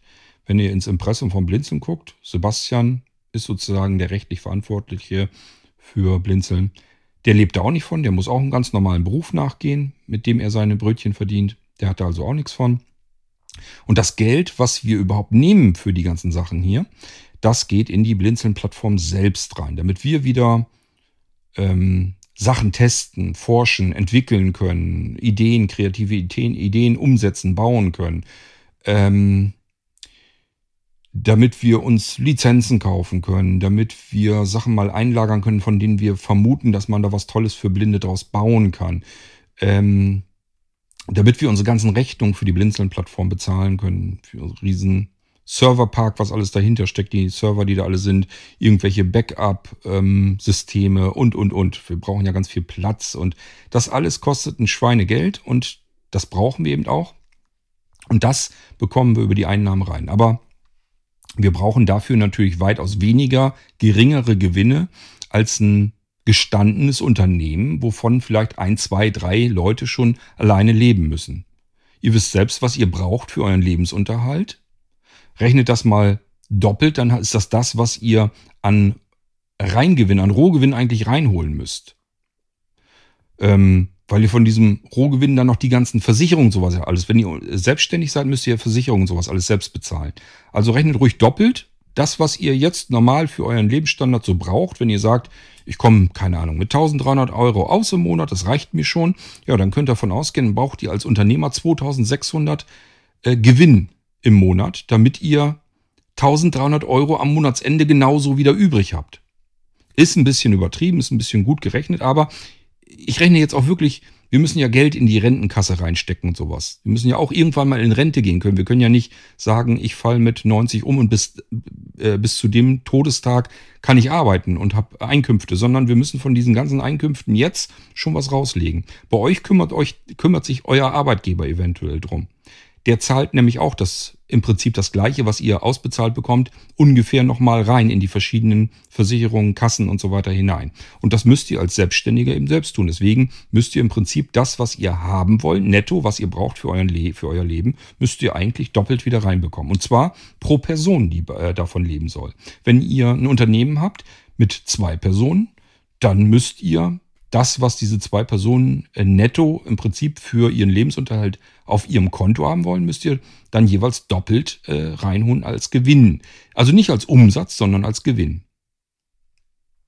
So, und das alles, das, sind, das ist ein ganz anderer Kostenapparat, das ist ein ganz anderer Batzen. Ich muss eigentlich als Unternehmer immer mehrere tausend Euro pro Monat reinholen an Umsatz, damit genug Gewinn übrig ist, dass ich meinen Lebensunterhalt davon ähm, bezahlen kann. Bei Blinzeln brauchen wir das nicht, sondern hier reicht es im Prinzip aus, wenn wir Tausender im Monat Einnahmen haben. Das würde völlig ausreichen, damit wir unsere ganzen laufenden Rechnungen zumindest schon mal bezahlen können. Ihr versteht hoffentlich, ähm, wo der Unterschied ist. Es, ist. es ist eben ein Unterschied, ob ich etliche oder mehrere tausend Euro im Monat einnehmen muss, damit das hin funktioniert, oder ob ich nur einen Tausender haben muss. Wir kommen notfalls auch mal mit ein paar Hunderter über einen Monat. Ist auch kein Thema. Nur wenn wir einen Monat gar nichts einnehmen, müssen wir eben hoffen, dass der nächste Monat äh, mal wieder ein paar Aufträge hat, die ein bisschen gewinnträchtiger sind. Also wir müssen auch darauf achten, dass mit dem, was wir tun, dass wir da natürlich Gewinne fahren. Keine Frage. Und deswegen ähm, gibt es ja auch manchmal die Frage, warum wir bei Blinzeln überhaupt die Geräte so relativ teuer haben, weil auch wir Gewinne machen müssen, wovon wir das alles bezahlen können. Wir können nicht sagen, wir sind gemeinnütziger Verein, ihr bestellt jetzt im Prinzip die Rechner, wir machen die ganze Arbeit damit und nehmen dafür kein Geld und dann habt ihr im Prinzip einen Rechner zum Discountpreis, also genauso als wenn ihr, keine Ahnung, beim Aldi euch ein Medion holt. Ähm, bekommt zum gleichen Preis beim Blinzeln das ganze Ding mit der kompletten Vollausstattung, wo Menschen drei, vier Tage oder so dran gearbeitet haben schon. Das geht eben nicht. Deswegen müssen auch wir vernünftige Gewinnaufschläge nehmen, damit wir Blinzeln finanzieren können. Aber äh, wir haben zumindest nicht im Genick, dass wir euch mit aller Gewalt irgendwas andrehen müssen, euch zu irgendwas überreden müssen, dass ihr hier und da nochmal wieder einen Euro mehr ausgibt. Und das ist ein wahnsinnig tolles Gefühl, so arbeiten zu dürfen. Das macht wesentlich mehr Spaß, als wenn ich ständig im Genick hätte, ich muss jetzt Umsatz machen. Das würde mich tierisch nerven. Das hätte ich auch nicht mitgemacht, dann hätte ich schon längst bei Blinzeln Feierabend gemacht. Aber so können wir ganz entspannt mit euch zusammen eure Geräte zusammen erarbeiten. Ähm, aber haltet bitte fest, niemand sonst bietet solche Systeme an, weil die Arbeit, die wir da reinstecken, vollständig unwirtschaftlich ist. Das kann man sich als Unternehmer nicht erlauben, nicht leisten. Man wäre ratzfatz pleite. Es gibt es das einfach nicht, dass man mehrere Tage an einem Rechner arbeiten muss, der im Prinzip dann eigentlich nur 200 Euro, 200, 300 Euro teurer ist, als hätte ich mir das gleiche Ding von den reinen technischen Werten hier woanders gekauft. Weil zwei, drei, vier Tage Zeit, die da reingesteckt ist, einfach, ja, es ist unwirtschaftlich. Es ist einfach komplett unwirtschaftlich. Gut, ja, aber das brauchen wir bei Blinzeln zum Glück nicht und deswegen kann ich euch notfalls mal woanders hinschicken, wenn ich der Meinung bin, da seid ihr besser mit bedient. Ähm, aber trotzdem wischt ihr mir eins aus in dem Moment, wo ihr sagt, ich habe etwas auf meinem Blinzeln Vollsystem gefunden, was jetzt nicht so funktioniert, wie ich es mir vorstelle. Beispielsweise VirtualBox schmeißt mir hier eine Fehlermeldung raus. Ich will mein Gerät zurückgeben und mein Geld zurückbekommen. Das fühlt sich für mich an wie ein dreifacher Tritt in den Hintern, weil ich ja schon mehrere Tage in dieses System investiert habe. Ich habe euch verschiedenste Dinge dort eingebaut, die ihr vielleicht bis dahin noch gar nicht entdeckt habt. Vielleicht benutzt ihr sie ja noch nicht einmal, aber die Arbeit habe ich trotzdem da hineingesammelt. Ich bin für euch schon tätig gewesen. Und Arbeit, diese Arbeitszeit, diese Investition meiner Lebenszeit sozusagen, die könnt ihr mir gar nicht zurückgeben. Und deswegen fühlt sich das ganz mies an für mich. Plus, ähm, ich habe ja euer Geld genommen zu dem Großteil um die Hardware zu kaufen. Das heißt, wenn ihr mir den Rechner zurückgebt, habe ich hier ein Gerät stehen. Äh, das Geld ist weg, das ist gebunden in diesem Rechner. Und nicht nur die Arbeit, die ich bisher reingesteckt habe, ist für den Hintern, sondern ich muss nochmal die ganze Arbeit reinstecken und dann hoffen, dass jemand anders zufällig genau dieselbe Ausstattung, dieselbe Konfiguration auch haben möchte ähm, damit ich den wieder weiterverkaufen kann. Und ich muss dann auch noch im Preis runtergehen, weil der jetzt nicht mehr neu ist. Ihr habt mir mir zurückgeschickt, ich kann doch das Ding jetzt nicht als Neugerät einfach weiterverkaufen. Geht auch nicht. Also, ihr merkt schon, dass ein Riesenbatzen eigentlich an Schaden passiert. Und das zu einem Grund, den ich nicht beeinflussen kann. Ich kann eben nichts dafür, wenn VirtualBox jetzt eine Fehlermeldung schmeißt. Wie möchte ich vorgehen? Ich möchte wenn ein Problem passiert, egal ob äh, wodurch es passiert, es spielt gar keine Rolle, möchte ich mit euch gemeinsam dieses Problem gerne lösen. Wie mache ich das? Indem ich euch erst einfach nur Tipps gebe. Das heißt, wir fangen an, weil ich nicht weiß, wie weit könnt ihr euch selbst helfen, sage ich euch, okay, habe ich verstanden, das könnte so und so passiert sein, prüf mal bitte das und das nach. Mach mal dies, mach mal das. Aber nur grob. Also ich sage euch dann nur, schau mal bitte da in den Einstellungen nach, was da eingestellt ist, stell das mal um, stell das auf was anderes, beispielsweise. So wie ihr jetzt ähm, euch den Weg zu diesen Einstellungen finden müsst oder sowas, da gehe ich dann beim ersten Mal schon mal drauf gar nicht drauf ein, weil ich denke, das findet ihr dann schon. Sucht mal selber ein bisschen und dann findet ihr schon die Einstellung. Es reicht normalerweise, wenn ich euch einen Tipp gebe, wo könnt ihr überhaupt prüfen und suchen und das Problem ähm, einkreisen. So wollte ich sagen. Ähm, mich hat gerade ein Anwender darauf hingewiesen, als er sein Notebook damals vor Urzeiten mal von Blinzeln bekommen hat, äh, hat er sich selbst JAWS installiert und dann plapperte das nicht mehr. Das, die Soundkarte ging nicht mehr. Der Soundchipsatz war tot. Ähm, Reaktion damals, Nummer eins von mir, warum hast du nicht gesagt, dass du diese JAWS-Version drauf haben willst? Dann hätte ich die, die das schon installiert, hättest du jetzt gar keine Installation gehabt. Dieses Problem hättest nicht du dann gehabt, sondern ich, was mir persönlich viel lieber gewesen wäre. Dann hätte ich mich nämlich gleich drum kümmern können. Und du hättest diese Situation gar nicht erst. Das war aber nur die erste Reaktion. Die zweite Reaktion war dann, ähm, wenn wenn das jetzt bei mir passiert wäre, überlege ich natürlich, was würde ich dann machen? Wahrscheinlich das erste, was ich probiert hätte, den Soundkartentreiber nochmal neu installieren. So, ich glaube, wir hatten damals einen gemeinsamen Dropbox-Ordner. Das heißt, ich habe gesagt, du, ich hau dir mal eben äh, den, den Soundtreiber passend zu deinem Notebook, suche ich dir raus vom Hersteller und äh, pack die in die Dropbox. Mach mal eben das Setup, lass das mal einmal eben bitte durchlaufen. Hat er damals gemacht, Soundkarte ging wieder, JAWS plapperte, alles war in Ordnung. Das ist so die Art und Weise, wie ich versuche euch zu helfen. Ich mache mir also schon einen Kopf, was ist da jetzt vorgefallen, inwieweit kann ich ihm jetzt helfen, inwieweit kann er sich selbst helfen. Das kann ich aber schlecht beurteilen, weil ich euch ja nicht kenne. Ich weiß nicht, wie fit seid ihr mit eurem Screenreader, wie fit seid ihr insgesamt im Umgang, vielleicht auch mit Windows 10. Vielleicht ist das jetzt die Umstellung gewesen, dass ihr vorher mit Windows 7 gearbeitet habt. Bei virtuellen Computern arbeiten wir mit VirtualBox. Das ist zum Beispiel für manche Anwender eines Screenreaders gar kein Problem. Oh, ich muss mich hier um Strom kümmern. Ich sabbel schon wieder zu lange. Ähm, das ist zum Beispiel für manche Screenreader-Anwender gar kein Problem. Ich, ich kann euch nicht sagen, wie es funktioniert. Dafür bin ich zu wenig selbst mit dem Screenreader unterwegs. Das wisst ihr als Screenreader-Anwender vielleicht besser, wie man das macht, wenn man eine Anwendung hat, die schlecht bedienbar ist mit dem Screenreader. Da gibt es ja unterschiedliche Modi, glaube ich. Und es gibt eben welche, den sage ich, in VirtualBox gehst du in die Einstellung des virtuellen Computers, gehst beispielsweise in die Netzwerkeinstellung und wählst mal bitte einen anderen Adapter aus. Wenn der auf WLAN steht, dann wählst du den ähm, GBE, also Gigabit LAN ähm, Adapter aus und wenn der darauf steht, dann wählst du eben den WLAN-Adapter aus. Also wähl einfach mal einen anderen Adapter aus. Da ist irgendwas bei dem Adapter passiert. Vielleicht ein Treiber-Update oder was auch immer. Äh, und dann gibt es eben diejenigen, die sagen, ist in Ordnung, mache ich. So, und dann kriege ich manchmal als Rückmeldung, naja, gut bedienbar ist es nicht, ich habe es aber hingekriegt. Ähm, also die konnten mit dem Screenreader rankommen. Ich bekomme auch manchmal mit, dass sie sagen, mit JAWS geht es schlechter als beispielsweise mit dem NVDA. Die können dann zum Beispiel mit dem NVDA besser in VirtualBox arbeiten als mit JAWS. Ob das nun generell so ist oder nur für diese Anwender gilt, ich weiß es doch nicht. Ich kann es euch nicht sagen. Das Einzige, was ich euch sagen kann, ist, es wird an den Netzwerkadaptern ähm, liegen. Und da musst du einfach nur einmal den Netzwerkadapter switchen, also einfach einen anderen auswählen aus der Liste, das ist eine Aufklappliste, und dann gehst du auf OK, dass das abgespeichert wird. Und dann wird der virtuelle Computer wieder laufen und die Fehlermeldung ist wieder weg.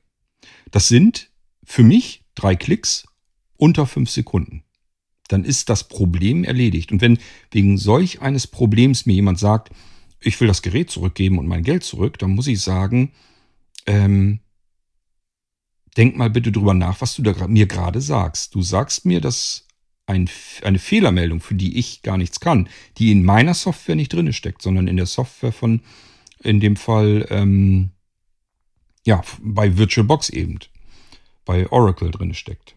Also ich habe den Fehler ja nicht eingebaut ähm, der ist da jetzt halt drinne und ich kann dir sagen, wie du den wieder rauskriegst. Und wenn mir dann jemand sagt, ähm, deswegen will er das ganze Gerät zurückgeben. Das bedeutet das ja, erstens, er hat gar nicht verstanden, was er da hat.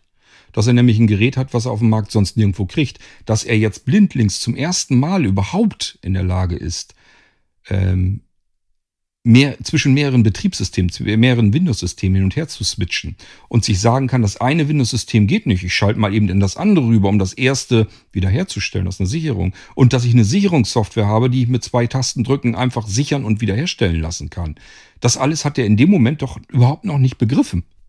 Das hat kein anderes System, kein anderer, kein anderer Rechner. Schon allein deswegen würde ich doch das Gerät nicht zurückgeben wollen, weil ich jetzt blindlings in der Lage bin, mein Gerät komplett unter Kontrolle zu behalten. Wenn da was nicht funktioniert, das System startet nicht mehr oder Sound kommt nicht mehr oder der Screenreader plappert nicht mehr, dann muss ich jetzt eben nicht mehr mir eine sehende Person suchen, um äh, die, die mir dann aus der Patsche hilft, sondern jetzt kann ich sagen, ich starte in das andere Windows-System, das plappert jetzt endlich wieder mit mir und ich kann das erste System aus der Sicherung wiederherstellen. Und wenn ich keine Sicherung gemacht habe, dann hat Quad hoffentlich schon eine gemacht, dann kriege ich es zumindest wieder in den Zustand zurück, wie ich ihn bekommen habe.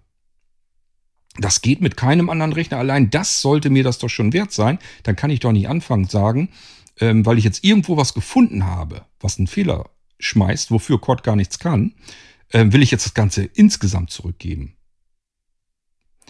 Dann sind die ganzen hunderte anderen Funktionen, die da schon drauf sind und ebenfalls sehr, sehr wertvoll sind, euch nichts wert. Und dann frage ich mich, entweder habt ihr gar nicht verstanden, was ihr da gekauft habt, ähm, oder aber ihr sucht jetzt bloß irgendein Grund, warum auch immer. Ich weiß es dann halt nicht.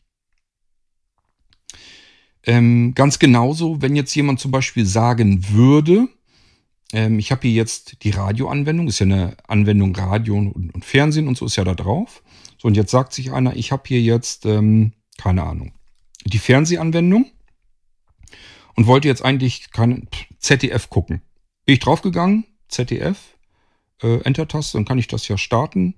Kam aber nichts. Kein Bild, kein Ton, Sie wissen schon. Ähm, funktioniert nicht mehr. So, und dann kann ich sagen, okay, kann sein, dass die Sender sich geändert haben. Das machen die Fernsehstationen ganz gerne mal. Du findest in dieser Fernsehanwendung einen, eine Kategorie Verwaltung. Da gehst du rein und dann sagst du Sendersuchlauf. Also einfach mal Sender neu durch, durchlaufen lassen.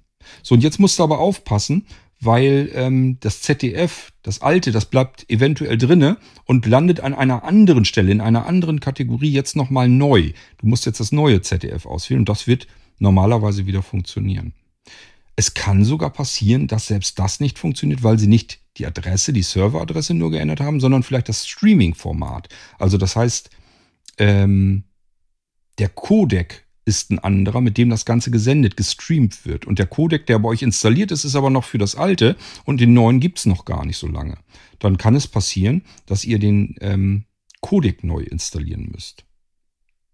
Codecs sind sozusagen Übersetzungen. Einfach zwischen Dateiformat und der Anwendung, die dieses Dateiformat abspielen will, brauchen wir einen Codec dazwischen, der das Ganze dekodiert, sodass man es ähm, benutzen kann.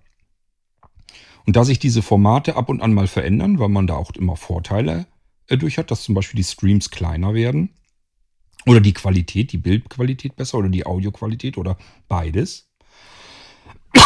Also wir haben verschiedene Vorteile, die wir in einem neuen Codec vielleicht wieder erreichen. So, und wenn die Fernsehanstalten sagen, okay, wir schmeißen jetzt den alten Codec weg, nehmen neuen, dann muss dieser neue Codec eben auch wieder auf den Rechner drauf. Das kann alles im Verlauf des Benutzens passieren. Und äh, dafür gibt es eigentlich im Prinzip gibt es immer eine Lösung. Die Frage ist eben nur, könnt ihr die Lösung selbst ähm, erarbeiten oder kriegt ihr das nicht hin, weil ihr euch technisch dazu nicht in der Lage fühlt? Dann gibt es immer noch als letzten Weg die Möglichkeit, dass wir sagen, okay, wir merken ja, es hat so keinen Zweck. Ich versuche zu vermeiden, dass der Rechner zu mir geschickt wird weil ich es natürlich auch schon erlebt habe, dass Pakete verschwinden, dass Pakete gestohlen werden, hat es auch schon gegeben, dass Pakete defekt sind und dann kommt es darauf an, ist nur das Paket, also die Verpackung kaputt oder das Gerät darin gleich mit. Da das alles passieren kann und passiert, ähm, versuche ich Postwege, wenn es geht, zu vermeiden. Wenn sie es nicht vermeiden lässt, dass ihr nicht weiterkommt, euer Problem nicht lösen könnt, und das Problem ist auch vielleicht euch sehr wichtig, dass ihr sagt, es, es kann ja passieren. Es gibt ja immer Dinge, da kann ich sagen, okay, funktioniert es nicht, kann ich darauf verzichten. Dann gibt es Probleme, dass ich sage, okay, möchte ich nicht darauf verzichten, aber es gibt eine Alternative. Ich kann ein anderes Programm zum Beispiel benutzen. Und dann gibt es die Probleme, wo ich sage, da kann ich nicht darauf verzichten oder möchte ich nicht darauf verzichten. Es gibt auch leider keine Alternative. Was können wir jetzt noch machen? Und dann würde ich sagen, ähm, dann müssen wir dieses Risiko des Versandweges eingehen und ihr schickt den Rechner her und ich kümmere mich drum und mache euch das fertig. Ein Anrecht habt ihr auch darauf nicht. Aber es geht hier nicht um Recht oder sowas, um Recht und Unrecht, sondern es geht darum, ob wir gemeinsam ein Problem lösen wollen oder nicht. Komme ich dahinter, dass ihr denkt oder meint oder sagt, ihr seid im Recht, ich bin, bin im Unrecht und ich habe mich darum zu kümmern, dass etwas, ein Problem gelöst wird, das ihr habt, für das ich aber gar nichts kann, ähm, dann ärgert mich das. Und das tut's massiv, weil ihr gar nicht verstanden habt, was ihr da bekommen habt und ihr gar nicht verstanden habt, dass ihr gar nicht das, ihr habt nicht das Recht, ich bin nicht euer Leibeigener und ich habe auch euer Problem nicht verursacht. Ich bin hier, ich helfe euch keine Frage, mache ich sogar sehr gerne. Aber in dem Moment, wo ihr sagt, ihr seid auf der rechtlichen Seite und wollt mich dann in Haftung nehmen, dann werde ich wirklich fuchsig. Das kann ich nicht ab. Weil dann muss ich mir überlegen, will ich das eigentlich überhaupt noch machen? Ich verdiene ja mein Geld, wie gesagt, hierdurch nicht, sondern ich mache das, weil ich da Lust zu habe, weil mir das Freude macht und Spaß macht. Mir macht aber natürlich keine Freude und keinen Spaß, mich mit Menschen herumzuärgern, die glauben, dass sie in Recht wären, obwohl sie das nicht sind. Da habe ich keine Lust zu. Und dann ärgert mich, dass ich für solche Menschen überhaupt schon so viel, so lange Zeit gearbeitet habe, wenn ich ehrlich bin. Da habe ich schon ein paar Tage für gearbeitet, für so jemanden, der jetzt plötzlich sagt, ja, ist ja mein Recht, ähm, die Software hier macht einen Fehler, ich will mein Geld zurück und das Gerät zurückgeben. Ich sage ja, es kommt wirklich nicht oft vor. Ich kann mich noch nicht mal dran erinnern, wann es das letzte Mal oder beziehungsweise das vorletzte Mal, ich hatte das jetzt kürzlich jedenfalls, und da habe ich mich sehr drüber geärgert. Und zwar so tiefgehend, dass ich wirklich gesagt habe, es gibt keine Vollsysteme mehr. Ich habe da keine Lust mehr zu. Mache ich vielleicht noch eine eigene Sendung dann dazu. Ähm, in welche Richtung ich da jetzt drüber nachdenke. Aber nur, dass ihr mal begreift, was ist Gewährleistung, was ist Garantie und was hat mit alledem eigentlich überhaupt nichts zu tun und wie möchte ich mit euch zusammenarbeiten. Ich möchte nicht auf einer gesetzlich-rechtlichen Basis mit euch arbeiten. Ich bin kein Verkäufer, ich bin kein Händler, sondern ich bin jemand, der Computer baut, einrichtet und sie weiterentwickelt, so dass sie für sehbehinderte und blinde Menschen maximal viele Funktionen herausholen können, die wir so normalerweise auf Geräten nicht bekommen. Denkt mal allein dran, jedes Gerät, ich habe euch eben schon als Beispiel genannt, Multi-Boot-System, V3-Technik. Wir können also mit virtuellen Systemfestplatten auf den Dingern arbeiten. Einfach mal so. Gibt sonst kein Gerät, das das macht. Bei uns ist es Standard. Ähm, ich habe Ein-Klick-Sicherung, Ein-Klick-Wiederherstellung. Gibt es nirgendwo. Es gibt kein System, wo das so umgesetzt wurde. Und zwar alles barrierefrei. Ähm, und es gibt zum Beispiel auch kein Multiroom-Audiosystem. Also jedes Gerät vom Blinzeln ist ein fernbedienbares Multiroom-Audiosystem. Sowohl Player als auch Controller als auch Server. Das heißt, wir können auf ein beliebiges Blinzelgerät irgendwelche Musik oder Hörspiele drauf tun, mit allen anderen Geräten, wenn wir wollen, sogar zeitgleich, das dann abspielen. Multi-Room Audio. Und das Ganze per App von einem Smartphone übers Sofa bequem bedienen. In jedem Raum, egal wo es ist. Wir müssen irgendwo zum Gerät hin. Wir müssen nur auf dem Sofa sitzen und sagen, der soll jetzt das abspielen, der soll das abspielen. Die sollen das über Kreuz abspielen. Die hier sollen das als Gruppe gemeinsam jetzt abspielen und, und, und. Das alles können Blinzeln-Geräte von Haus aus, ohne dass ich mich um irgendetwas kümmern muss. Ich muss nichts konfigurieren, ich muss nichts einstellen, ich muss nichts installieren. Es ist auch noch nicht mal was installiert. Wenn ich in die Programminstallation reingehe, da ist nirgendwo ein Multiroom-Audiosystem installiert. Das ist im Prinzip eigentlich eine portable Software, die das ganze System kein Stück belastet. Wenn ich in die Prozessorlast gucke von dieser beispielsweise Multiroom-Audio-Anwendung, werde ich sehen, dass diese der Receiver, diese Receiving-Software, die sich darum kümmern kann, nicht ein Prozent Prozessorlast frisst. Nicht mal, also die hat, steht auf Null. Sie braucht keine Last, selbst wenn sie benutzt wird, wenn sie abspielen muss. Das Ding ist so geil programmiert, habe nicht ich alleine gemacht, sondern ähm, ich habe Komponenten benutzt, die man einfach einbinden kann, die ich dann sozusagen nur noch bedienen brauche mit meiner eigenen Software. Ähm, und das ganze Konstrukt ist so, habe ich so hinbekommen, dass es keinerlei Prozessorlast hat. Und es kann deswegen einfach so im Hintergrund mitlaufen, ohne dass man irgendeinen Nachteil davon hat. Und ich kann es einfach benutzen, wenn ich es benutzen möchte. Ist standardseitig in jedem blinzeln Computer mit drinne. So, und da braucht mir dann auch keiner zu erzählen, ich habe jetzt in irgendeiner Software, die Cord nicht gemacht hat, ähm, wo er überhaupt nichts für kann, habe ich eine Fehlermeldung, deswegen will ich das Gerät zurückgeben. Das ist etwas, wo ich einfach keine Lust habe, weil das ist keine Lösung des Problems, sondern ihr wollt euer Problem komplett auf mich alleine abschieben. Ihr wollt mich in Haftung nehmen für etwas, wofür ich gar nichts kann.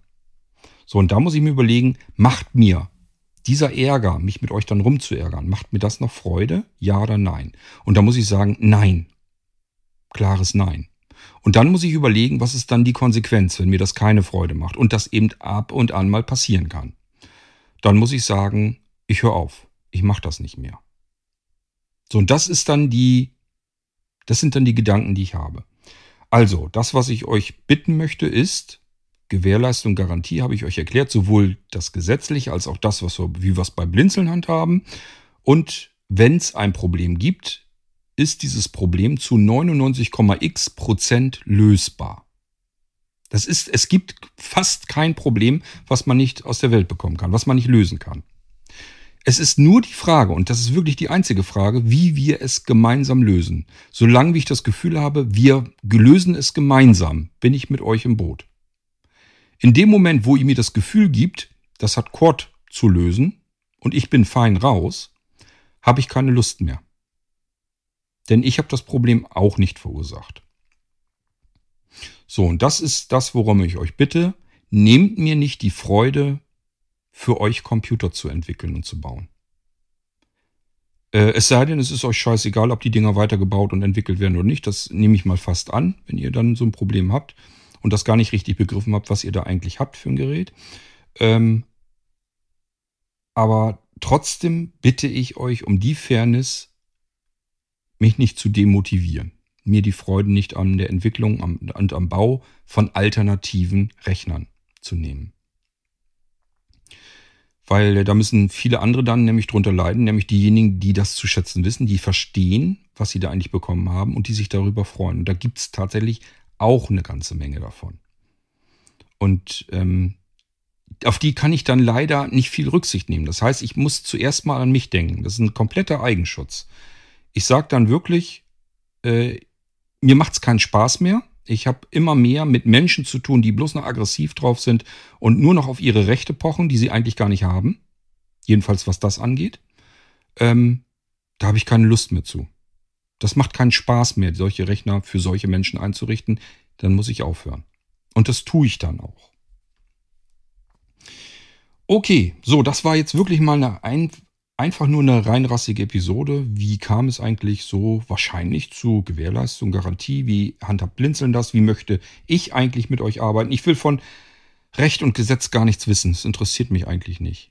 Das könnt ihr von mir immer verlangen. Also ihr, kriegt, werdet, ihr werdet ja nicht schlechter behandelt, als gesetzlich vorgeschrieben ist. Aber ich möchte euch so gar nicht behandeln, sondern ähm, ich sehe mich wirklich als Freund und Partner für euch. Wenn ihr ein Problem habt, möchte ich das mit euch zusammen für euch lösen. Das ist meine Herangehensweise. Und nicht, ich mache nur das, was im Gesetz steht. Da brauche ich nicht viel zu tun. Das kriegen alle anderen nämlich auch so nebenher hin. Das kann ich mit einer Arschbacke abrutschen, was im Gesetz steht. Das kriege ich hin, das ist kein Problem. Also könnte ich machen, möchte ich aber nicht. Ist nicht die Art, wie ich mit Menschen umgehen ist, äh, möchte. Und es ist auch nicht die Art, wie ich gerne arbeiten möchte. Ich verdiene daran nicht, ich möchte dann aber Freude haben. Ich, mir muss das Ganze Spaß machen. Und in dem Moment, wo das verloren geht, ist alles verloren. Habe ich dann auch keine Lust mehr. Okay, so, damit ist, glaube ich, jede Unklarheit beseitigt. Und ähm, Wir probieren es noch eine Weile zusammen, ob wir noch weiterhin äh, die Blinzeln-Systeme weiterentwickeln und bauen und einrichten. Und ich hoffe, dass ihr daran Freude habt. Und wenn irgendwas diese Freude trübt, dann wird sich drum gekümmert. Aber geht fair und anständig mit mir um. Das ist das Einzige, worum ich euch eigentlich bitten möchte. Ich kann euch definitiv sagen, das Problem ist beseitigbar. Man kann das alles hinkriegen. Aber ich muss das Gefühl haben, ihr wollt es auch und ihr wollt nicht mich in Haftung nehmen und alles auf mich abwälzen, was euch einfach nicht zusteht. Weder gesetzlich noch sonst irgendetwas. Das ist kein fairer Umgang, schon gar nicht äh, nach der Zeit, die ich mir genommen habe, gerne genommen habe. Ich erwarte, das will ich auch mal an der Stelle ganz klar sagen, ich erwarte keine Dankbarkeit und ich erwarte kein Lob. Aber ich erwarte eben auch das Gegenteil nicht. Ihr müsst mir nicht dankbar sein und mich loben oder sonst irgendetwas. Das braucht ihr nicht. Ihr habt für euren, für euer Gerät Geld bezahlt. Das Geld bekommt Blinzeln als Plattform, wovon das Ganze finanziert werden kann. Wir sind quitt. Es ist alles in Ordnung. Ihr müsst euch nicht bedanken.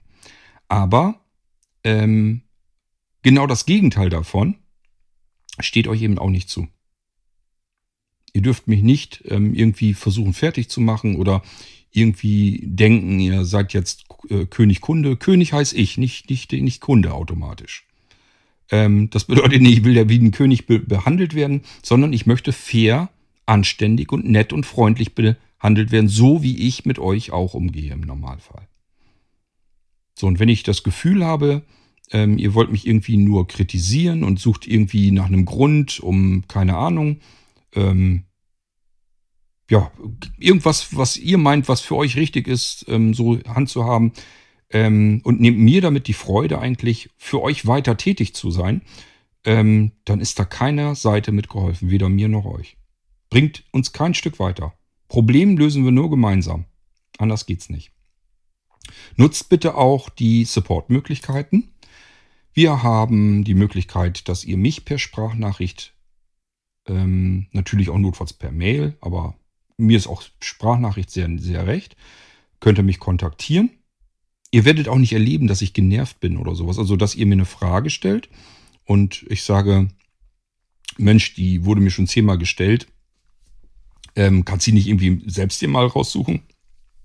Oder dass ich irgendwie sowas sage wie, ähm, kannst du auch, kannst auch per Google oder sowas rausfinden oder sowas. Sondern wenn ich sowas überhaupt sage, dann sage ich, ähm, es gibt ganz viele Anleitungen, such mal nach den Begriffen bla bla bla, dann hast du das schon gleich in den oberen Treffern.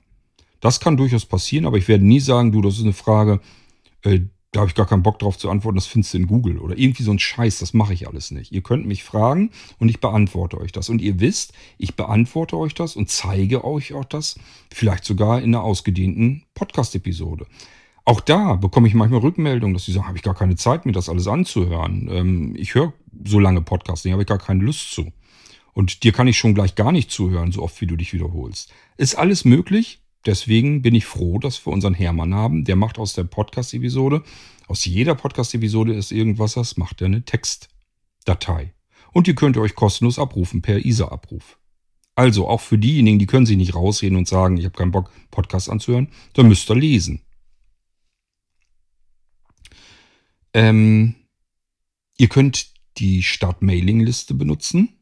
Ihr könnt die Start-WhatsApp-Gruppe benutzen, ihr könnt die Start-Delta-Chat-Gruppe benutzen, ihr könnt den ISA-Abruf benutzen. Wenn ihr irgendwo Fachchinesisch bekommt und sagt, hm, das ist eine Abkürzung, weiß gar nicht, was der meint, gibt es ein Techniklexikon. Das könnt ihr sowohl online kostenlos benutzen als auch offline auf euren Geräten, wenn ihr eine Vollausstattung habt.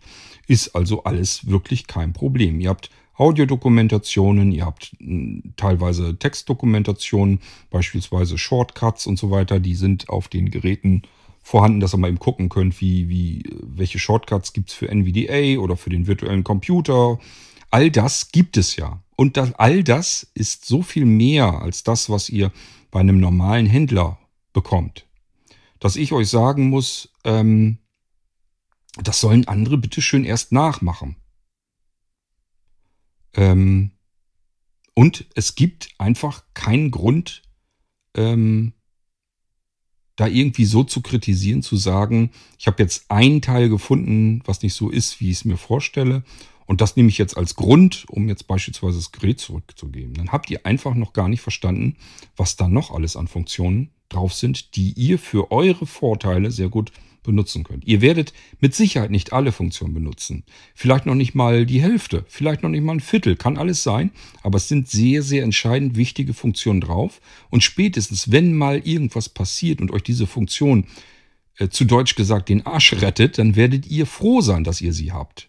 Wenn der Rechner nicht mehr funktioniert, und das ist an einem Freitagabend oder Samstagabend und ihr wisst einfach, jetzt kann ich das ganze Wochenende niemanden finden, der mir mal sehend irgendwie hilft, und ähm, ihr sprecht mich per WhatsApp an und ich sage euch, ja, dann ähm, mach mal dies und das und dann kannst du, äh, dann startest du in das andere Windows-System rein und dann brauchst du bloß noch eben die, äh, die Einklicksicherung ähm, aufzurufen gehst mit Cursor runter auf das Laufwerk, das du wiederherstellen willst, dann mit Tab ins Funktionsmenü, einmal runter auf Schnell Wiederherstellung, Enter-Taste fertig. Dann hast du das Ding wiederhergestellt in den Sicherungszustand und danach startest du einfach neu und dann geht das wieder. Das äh, klingt sogar noch komplizierter, als es eigentlich ist. Und das ist etwas, das ist, das bedeutet im Umkehrschluss, ihr sitzt am Samstagabend da und es gibt jetzt die Möglichkeit, ihr habt den Rechner ganz normal irgendwo gekauft, ihr steht da, das Ding funktioniert nicht, ihr habt keine Hilfe, keine Sehende, selber könnt ihr blind nichts machen. Es ist jetzt einfach angesagt, der Rechner ist kaputt und ihr müsst irgendwo betteln gehen, dass euch irgendwo geholfen wird oder das Ding schlimmstenfalls in den Laden schleppen. Bei Blinzeln sind die Chancen sehr, sehr hoch, dass ich euch innerhalb von wenigen Minuten sagen kann, was ihr tun könnt, wenn ihr es euch nicht vorher schon mal durchgehört habt oder durchgelesen habt, wie es geht, oder es ausprobiert habt im Idealfall, was ich ja ähm, ähm, empfehlen würde, wie man ins andere System kommt, wie diese mit der Sicherung, Wiederherstellung so funktioniert, einfach vorher mal ausprobieren. Dass, wenn mal sowas passiert, ihr eben nicht diesen Vorgang, den ich eben genannt habe, vor euch habt, dass nämlich, dass ihr fremde Hilfe braucht und die vielleicht erstmal nicht, tagelang nicht kriegen könnt, sondern nach zehn Minuten oder einer Viertelstunde ist das Problem hinfällig. Dann ist dieses Problem weg, weil ihr den Computer wieder im Zustand habt, so wie ihr ihn zuletzt gesichert habt. Und wenn ihr jetzt noch regelmäßig mal eben die Einklicksicherung durchlaufen lasst, dann habt ihr immer ein System, das ihr binnen einer Viertelstunde maximal in seinen Ursprungszustand wieder zurückholen könnt. Und zwar vollständig blind kontrollierbar. Und das könnt ihr eben mit keinem anderen Gerät. Und alleine das wäre mir persönlich jedenfalls schon so viel mehr wert, als die Rechner vom Blinzeln teurer sind gegenüber 0815 Geräten, dass wir uns gar nicht darüber unterhalten müssen normalerweise. Jetzt geht irgendein scheiß virtueller Computer nicht oder macht eine Fehlermeldung, die man eigentlich binnen mit wenigen Klicks eigentlich binnen weniger Zeit wieder in Ordnung bringen könnte. Und das nehme ich als Grund, um das ganze Ding zurückzugeben oder zurückgeben zu wollen. Ihr versteht hoffentlich, was ich meine. Und ich sage ja, das ist nur eine, die erste Handvoll von Vorteilen, die ihr habt. Ähm, die anderen, ich versuche euch im Irgendwasser regelmäßig ähm, davon was zu zeigen, was ihr tun könnt, was auf Blinzeln-Systemen eben schon fix und fertig einsatzbereit für euch äh, barrierefrei vorliegt. Ihr müsst keine Software installieren, ihr müsst euch nicht mit irgendeiner komplexen Software äh, herumärgern, ihr braucht kein Englisch zu lernen, ihr braucht kein Fachchinesisch zu lernen, ihr könnt es einfach benutzen. Ihr müsst im Normalfall, wenn ich es gut gemacht habe, noch nicht mal eine Anleitung lesen. Gut, so, ja, lange Sendung trotzdem geworden. Es ging allein um Gewährleistung, Garantie und so weiter. Und ich hoffe, ich habe euch trotzdem nicht zu sehr gelangweilt. Und wir hören uns wieder, wenn ich ein anderes Thema habe. Mir fällt schon was ein. Das heißt, ich werde wohl gleich eine nächste Sendung machen. Die geht aber zu einem ganz anderen Thema. Und äh, wir hören uns wieder im nächsten Irgendwasser. Bis dahin, macht's gut. Tschüss, sagt euer König Kort.